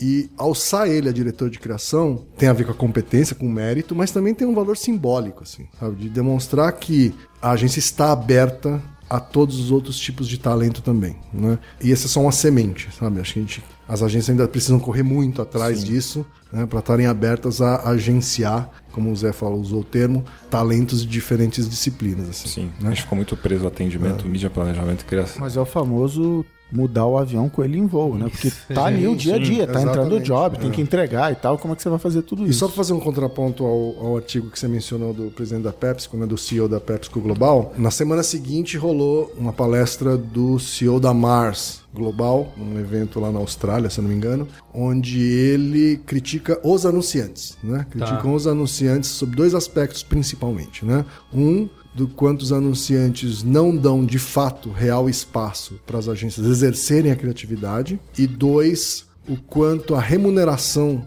né, não dá o real valor que uma estratégia de comunicação consegue impactar no negócio do cliente. Guardadas os extremos, né, de uhum. ambos os discursos, né, Sim. porque acho que são dois discursos de dois CEOs de grandes companhias que têm um grande objetivo de gerar repercussão. Né? Gerar Sim. repercussão no mercado. É, tirando, tirando esse extremismo da repercussão, eu acho que eles estão tocando em questões cruciais. Né? Um falando sobre uma certa obsolescência uhum. do modelo de criatividade da agência e o outro falando do quanto esse tá, modelo, essa, quanto a remuneração não é compatível com o impacto que uma uhum. estratégia de comunicação pode causar numa marca, ou já causou em marcas no passado. Assim, né? Essa é uma discussão que não é brasileira. Tá. tá? Só para deixar isso, esse ponto, na verdade. Essa é uma discussão que não é brasileira. Tem também o que... um artigo da SCMO de marketing da Heineken, né? Da SCMO de marketing, a SCMO da Heineken, que fez a sua agência te odeia, provavelmente ah, você é verdade. sabe sobre isso. Isso. Que, né, que é só, ela é, é um pouco mais específico o assunto dela, mas passa por assumir que os anunciantes também têm uma responsabilidade Sim, neste é um problema né? é. em relação ao trabalho das agências. Muito né? bem. Vamos deixar ó, já combinado aqui o fim do monopólio da criatividade, o tá? 271. Isso, nossa, daqui 100 programas? Até lá. É porque aqui a gente enrola para botar umas pautas novas. Até lá já tem um novo monopólio. Isso, a gente precisa salvar as agências. Essa, salvar, essa vamos... pauta a gente demorou que 50 programas é, para fazer. 50 nada, faz um tempão que é. a profissão planejador tá na fila aí. Muito bem, é isso? É isso. Então qual é a boa? Qual é a boa? Qual é a boa?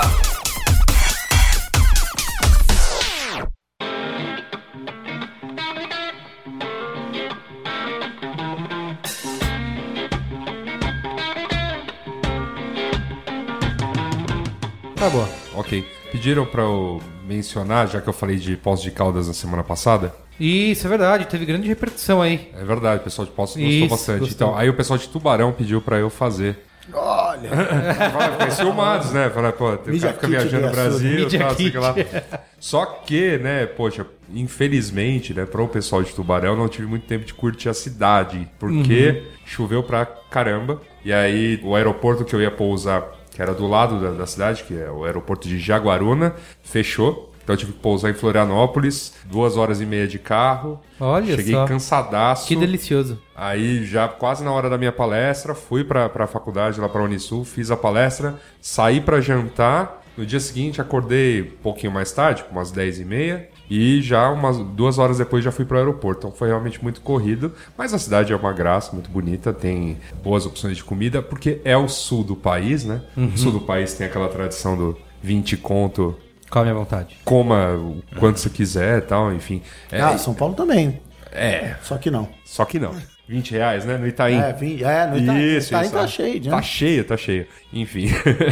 assim, peço desculpas porque não deu pra explorar a fundo a cidade por, por conta da- das chuvas que estão caindo lá quase todo dia no sul, né? Agora, agora que também em São A Paulo. sua, né? O seu coabo é não vá pra Chega. Tubarão enquanto estiver Não, chovendo. não, Na época, assim, é. Tome cuidado, na verdade. Se, se for reservar, por exemplo, o voo pra este aeroporto, é um aeroporto bem bacana, é pequenininho e tal, mas a pista é boa, só que ele ainda não pode operar por instrumentos. Então, se chover, significa que teu voo vai pra Florianópolis. Entendi. Passei por esse tipo de perrengue também indo para interior de São Paulo. Ia pousar, na, sei lá, em Marília. Aí o avião fez, "Ah", pousou em Bauru. Ah, tudo bem, né? De avião dá cinco minutos, de carro uma hora e meia, né?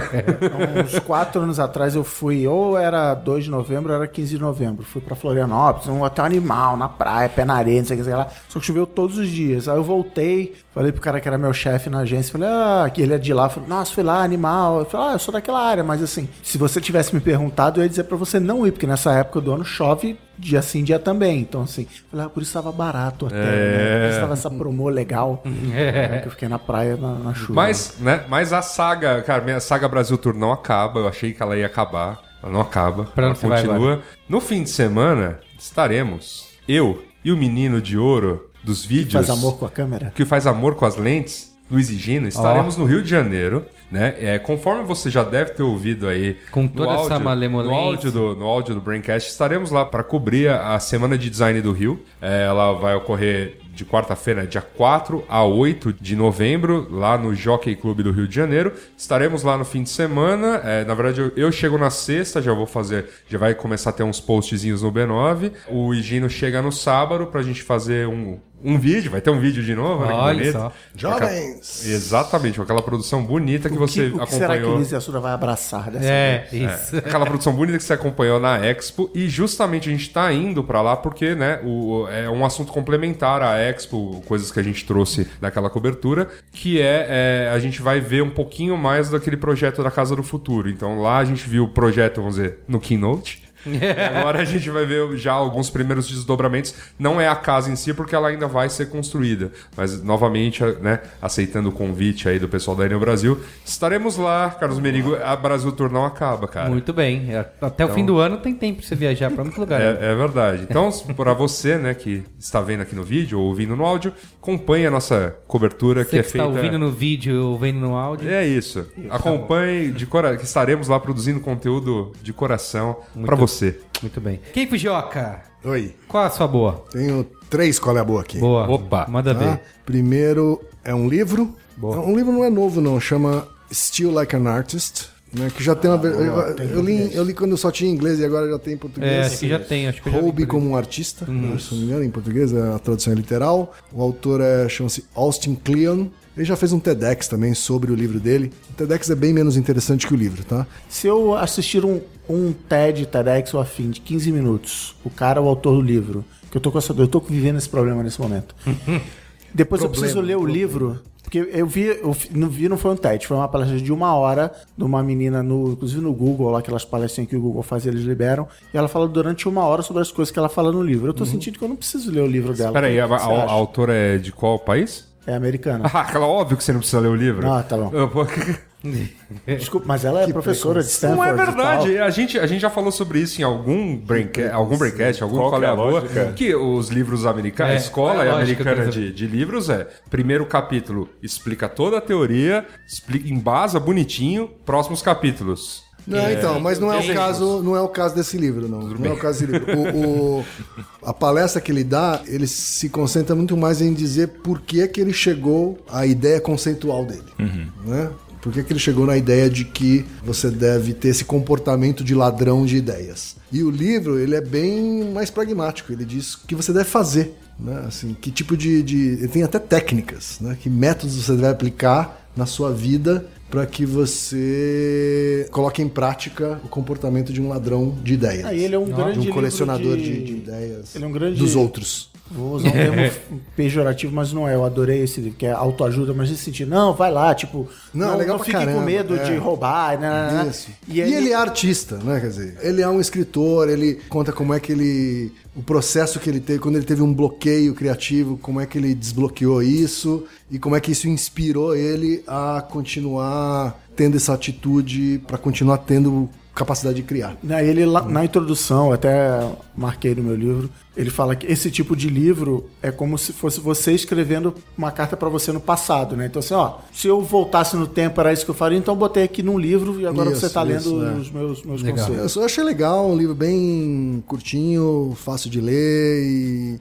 e aplicável para qualquer, Baratinho qualquer também. pessoa que trabalha com processo Como criativo. que é o nome de novo? Still Like an Artist ou Hobby como um artista do Austin Kleon. Boa. A segunda dica é um podcast do meu sócio e fundador da agência, Celso Loduca.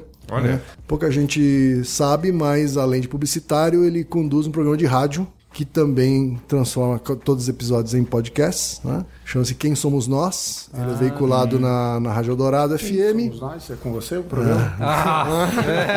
Você nunca, Quem com K? você nunca ouviu essa, É, né? acho que depois dessa eu vou encerrar. Quem? Então, Somos nós? Ele, ele é, porque além de sócio da Luduca, ou ex-sócio da Luduca, ele também é sócio da Casa do Saber. Na verdade, é uma iniciativa da Casa do Saber com a Rádio Eldorado, onde ele entrevista profissionais de todas as áreas. Assim. Ah, ele já entrevistou filósofos, psicólogos, educadores, políticos. É realmente um zoológico assim de, Tá. de, de profissões. E o programa tem um formato, né, o formato de, de entrevista, mas ele tem essa ambição mais existencialista, vamos dizer assim, né? Ele começa sempre as entrevistas com a pergunta quem é você Por isso o nome. e termina com a pergunta quem somos nós, né? E no meio disso ele ele tenta arrancar pontos de vista da pessoa, os pensamentos mais íntimos, né? É bem bacana, assim. Legal. de verdade, assim, eu não, não é fisiologismo, é é uma dica autêntica. E como faz pra ouvir? Vale. É só procurar no iTunes, Quem Somos Ah, Nós. tá bom. E também tem para versão para download no quemsomosnós.com.br. Boa. Tá bom? Legal. E a terceira, qual é a boa? É um stand-up. O último stand-up que eu assisti. Que é do, do Anthony Jeselnik, tem na Netflix brasileira. O Anthony Jeselnik é um cara que foi da equipe de redação do, do programa anterior do Jimmy Fallon, né, no- na época do Ah, Late boa. Night. Boas credenciais. E, e sempre foi um comediante stand-up. E eu- o que eu acho legal nele é. bom, ele é um cara que não tem medo de ultrapassar os limites do politicamente correto e do bom gosto e, do, e da moral. E, e ele faz isso deliberadamente, assim, né? Assim, não, não é. Diferente do Louis C.K., por exemplo, que é um cara que faz isso meio, meio brincando, né? Ele é meio. Bona, o, o Louis C.K. é bonachão, Isso. então ele também fica no limite do bom Isso. gosto e do politicamente correto e tal. O Jessenick, ele ultrapassa, assim, né? Ele deliberadamente ultrapassa os limites, pega todos os temas que o Luis C.K. já trata, né? De pedofilia E a, chuta o balde. a, a exterminação de judeus e chuta o balde E faz você rir com não isso. só para ninguém e consegue fazer você rir com isso. Né? Certamente boa parte das pessoas vai odiar ele ao final do show, mas eu enxerguei nele uma, uma inteligência diferente, uma inteligência diferente assim, acho que vale a pena nem que seja para odiar. Boa. Tá bom? Netflix? Netflix, Anthony Jeselnik. Boa. Muito bem. Diga aí, É, Zé. Qual a sua boa? Tenho, vou dar duas dicas. Bom, a primeira é um estudo que a gente fez lá na FNASCA sobre ativismo digital no Brasil, é um panorama sobre o ativismo digital. Ah. Faz parte do nosso estudo F-Radar, que a gente já faz há 10 anos, que em parceria com o Datafolha, que é uma pesquisa quantitativa que a gente faz no Brasil todo. E a partir dos resultados sobre como as pessoas estão se engajando e participando de causas sociais né, para a melhoria da sociedade, a gente extrapolou isso e foi produzir, a gente produziu um documentário sobre o tema, a gente foi conversar com pessoas líderes de movimentos que usam a internet como principal ferramenta de articulação, com pessoas que estão pensando sobre o assunto, que estão envolvidas com esse assunto, e acho que é, ficou bem legal, estou bastante orgulhoso desse trabalho, é super interessante, mas acho que esse tema ele é muito importante, assim, porque o que a gente vê é que o ativismo digital ele está se transformando num fenômeno de massa, e como fenômeno de massa ele aponta para uma mudança de comportamento muito séria é, e muito relevante na sociedade que a gente tem que ficar de olho, né? Assim, acho que o, o poder de articulação que as pessoas entenderam que elas têm, né? E é novas maneiras maneiras de participar, isso tem efeitos não só no processo democrático, mas na maneira como elas se relacionam com as suas cidades, com os governos, obviamente, mas com as empresas e com as marcas também. Então acho que a gente vê aí nascer uma nova mentalidade, um novo mindset sobre é, como as pessoas entendem que a, o papel delas na sociedade. Legal. Como faz para acessar? Toda a pesquisa, os vídeos, está no finasca.com.br barra ativismo hífen digital. Boa. E para quem quiser ficar ligado também, Sim. vai poder conferir não só o documentário, mas um debate sobre o tema na desconferência, Na desconferência. do grupo de Olha planejamento. só, tudo- Atenção, atenção. Acabamos de fechar agora. Acordo fechado aqui. Ah, é, foi isso. Mesa. Você acha que a gente veio aqui brincar? Só? É. Entendi. Foi tipo assim, vai lá, mostra o negócio. Uma negociação séria. dura. Isso, isso. dura, foi horas e horas de Chega de negociação. merda, vai lá. Então é isso, toda a pesquisa está nesse site. A segunda dica não é também tão nova, também é da Netflix, mas é uma coisa que me impactou bastante, me fez pensar bastante, que é o Chef's Table, Ah, que é um seriado, para quem não conhece ainda, mas eu acho incrível, acho que vale ver, rever e pensar sobre isso, porque não é só sobre comida, né? É um jeito de ver a vida, é sobre criatividade, é sobre comportamento. É, acho que hoje em dia a gente está vivendo um momento que os chefes são os novos, as pessoas mais interessantes que tem, né? São os, são os novos Viraram celebridades superstars. é, né? são os novos DJs, os novos fotógrafos, os novos publicitários, eles são o máximo. Social media. É, isso, exato. Acho que eles têm muito a Social ensinar. media gozou? Dessa. Me avisaram. Não me avisaram mesmo assim, cara. Então acho que é um, puta, é uma, tem muita coisa pra tirar dali de como esses caras pensam o mundo, como que eles se relacionam com as pessoas, com comportamento, com criação. É bem legal. E é maravilhoso. E né? é maravilhoso, Aquela né? pornografia alimentar na tua Então, eu tenho um assim. problema com essa série. Que eu, eu saio correndo pra cozinha pra assaltar a geladeira e tal. No meio do Tem um episódio. estudo, assim, tem um no meio. estudo em inglês falando, associando um aumento de obesidade na Inglaterra ao fenômeno dos reality shows e dos programas de culinária. Mas o coisa lá não ensina a comer saudável? O... É o Jamie Não, Oliver. o Jamie Oliver, Isso. né? Só que cê- aí você muda de canal, o outro cara falando, eu passo a manteiga que não tem tão perro. aí, meu cara. É, mas o que, então, mas o que eu acho legal de- desse seriado é que não- ele não te ensina a cozinhar. Não, Não, é, não sobre ensina, te ensinar ensina. a cozinhar. Isso é o mais legal. É, E acho que você vê coisas tipo quando o cara que você, né, se a gente fica endeusando esses restaurantes, obviamente você vê o que tá por trás, mas do dia a dia desses grandes restaurantes, mas acho que você vê por trás a cabeça dos caras que tá por trás, né? Para mim a a coisa mais emblemática é aquele do primeiro episódio que o cara conta quando ele derruba a torta de limão e aí E nasce um prato. e nasce um prato incrível. Ups, derrubei a torta de Exato.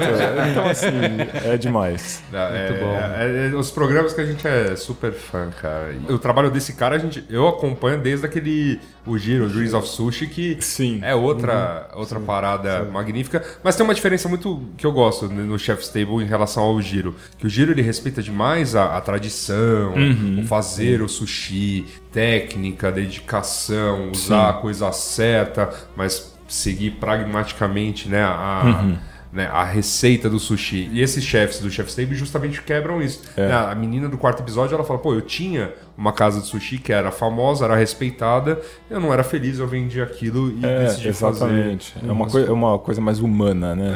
Assim, É, muito legal. O Domênico da ID, ele foi no, no restaurante do italiano, do primeiro- Máximo. do máximo do Osteria primeiro Osteria. só para experimentar a porra Ups. da sobremesa. Aqui- Não, aquela sobremesa que ele diz que tem gostos estranhos e que muita Uhum. gente vai estranhar, mas na verdade é uma iguaria, né? É. Ele foi para ver se a porra era ruim e era ruim mesmo. Ah, é?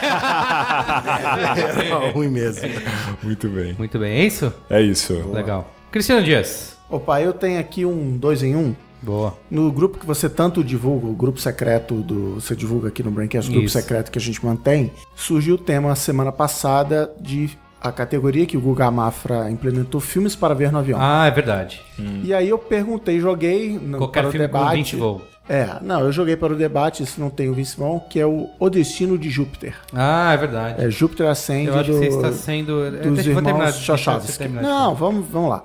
E aí eu citei falando sobre esse e outros, e outros filmes, um site que eu uso fácil há 10 anos, que é o Movie Lens, lentes de filmes, que era um projeto da Universidade de, sei lá, Minnesota, que ele é basicamente o seguinte, ele usa, ele, ele começou como um estudo daquela tecnologia, daquele algoritmo que a Amazon tem e que hoje em dia tantos outros têm, que é, se você comprou esse livro, esse livro, esse livro, você vai, gostar, desse outro livro aqui. Então o site funciona, você se cadastra, Hoje em dia ele é movelens.org.org, não é mais da, da, universidade. Você se cadastra e ele te dá um monte de filme famoso e você vai dando notas de 1 a 5 estrelas, de meia e meia estrela. Você vai, ah, esse aqui 3,5, esse aqui 5, esse aqui 1 e tal. E ele supostamente entende o seu gosto de filmes, ele compara com outras pessoas e ele começa então a dizer, ah, então esse filme aqui que você ainda não viu, você vai dar quatro estrelas, você vai dar cinco, você vai dar uma, ele começa a tentar adivinhar o seu gosto. Eu já cadastrei mais de mil filmes, literalmente, porque de novo eu uso a...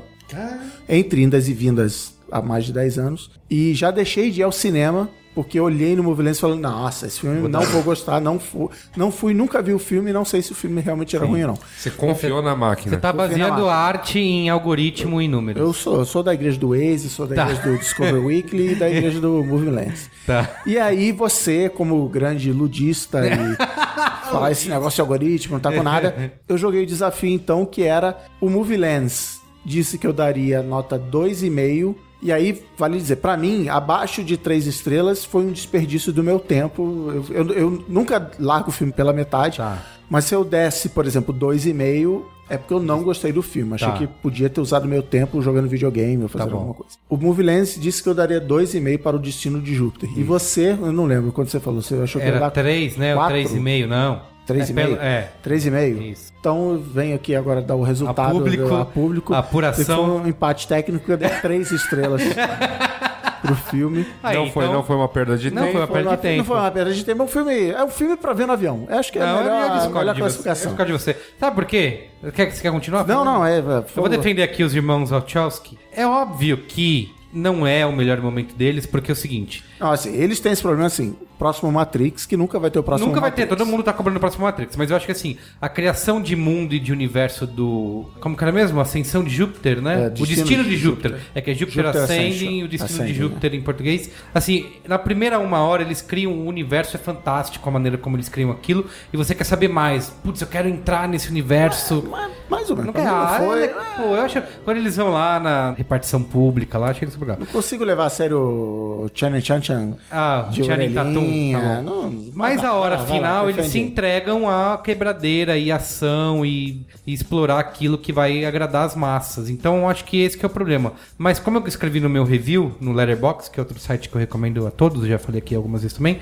é mais interessante que qualquer filme da Marvel nos últimos anos. Ah, é, você então... tem essa implicância com a Marvel. Não tem essa implicância com a Marvel. Eu adorei, por exemplo, Homem-Formiga. Eu achei um ótimo filme. Ah, Só que, assim, eu achei... é mais legal que Vingadores. Eu achei a construção de mundo legal, interessante. As cenas de ação são incríveis. Isso, tipo, aquela é. que eles estão lá em Chicago e que é isso. animal, melhor. Aliás, que... que quebra a cidade inteira e ninguém percebe. É, não, né? ele, tudo... ele, explica isso. Tá, tudo bem, eu sei, mas mesmo assim, mas no momento está todo mundo continua dormindo. Inclusive, melhor do que muita cena de ação do próprio Matrix, porque agora eles têm mais dinheiro, ah, mais tecnologia e tal pra fazer. Mas assim, aí o problema de muito filme ruim, ou mais ou menos assim, Aí, e agora tem que terminar esse filme, e aí fica meio enrolado. É verdade. E não sabe como acabar. Eu tenho uma implicância e reconheço uma implicância natural com o ator que eu nem lembro. É o Ed Redmayne. O Ed Redmayne. É o que ganhou o Oscar pelo.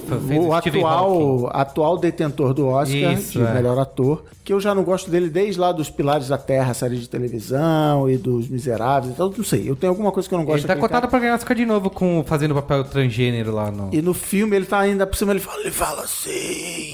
É. Sem legenda não dá pra entender o que ele fala. Ah, eu Mas eu não entendi. O seu qual é a boa? É o aplicativo Os ou dois, o filme? O filme. Os dois. Ah, o filme é uma boa. O filme é uma boa pra ver no avião. É boa pra ver no avião. Eventualmente, Categoria boa pra ver no não, avião. É que eventualmente a galera também faz um qual é a bosta e... É, qual é a mais ou menos e tal. Isso, eu tenho depois. Então, é...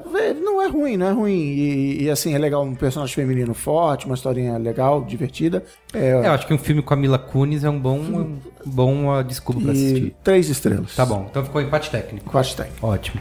Tá vendo? Não, não errei. Você pode confiar mais em mim e menos no algoritmo. Tá bom. Moneyball, Moneyball. Isso. É.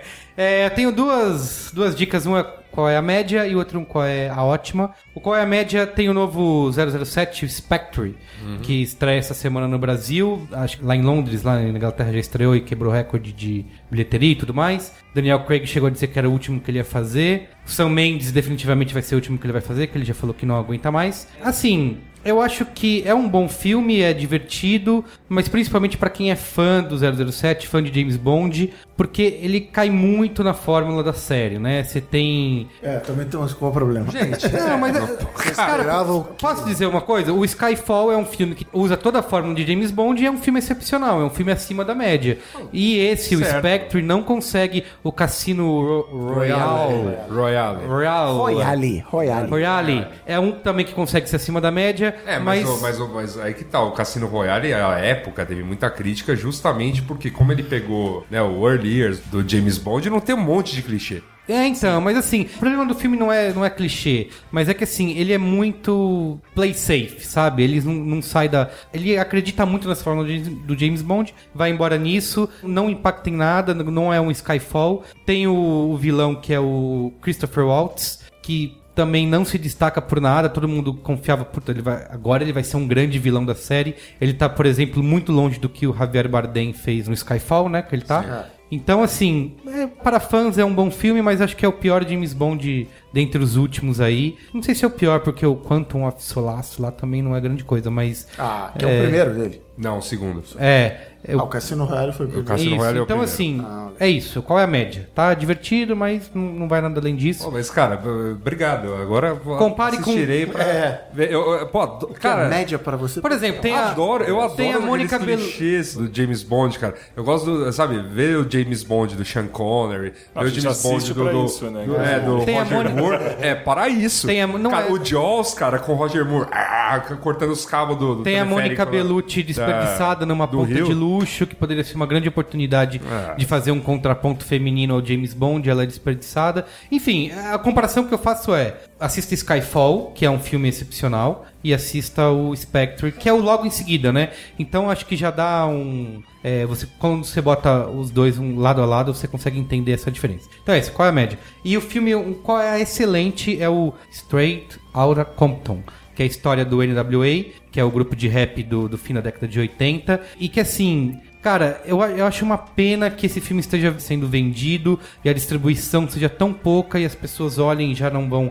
gostar porque parece uma coisa tão nichada, né? Uma história de um grupo de rap. Só que ele é um filme muito atual, ele é um filme que deveria atingir um público muito maior porque ele tem essa biografia, né? De contar a história do grupo, de como ele se formou e como você tem vários caras aí que hoje são grandes nomes nas indústrias criativas, que é o Ice Cube e o Dr. Dre, que vendeu a empresa dele pra Apple, é um dos maiores, dos caras mais ricos do mundo. Tem a biografia do grupo. As palavras dele, o negão mais rico do mundo. Isso. E é, mas também é uma sociografia, sabe? De mostrar a época, naquele momento de racismo, de violência policial. E você vê como isso tá igual a, a 20 anos depois, 20 anos depois, como a gente tem as mesmas discussões, como a gente teve o- os protestos lá em Ferguson, foi o ano passado ou foi 2013? Foi ano passado. Foi ano passado, Também- né? É, Então, assim, cara, é a mesma coisa, Eu, assim. tenho, eu tenho uma pergunta pra fazer não- de quem ainda não viu o filme. É o tipo de filme que corrobora com aquela visão do. A vida é uma merda, mas se você batalhar, você vira o Dr. Dre ou não? Não, é, é mais. Não é. É, mais assim, é real. muito. Acho que assim,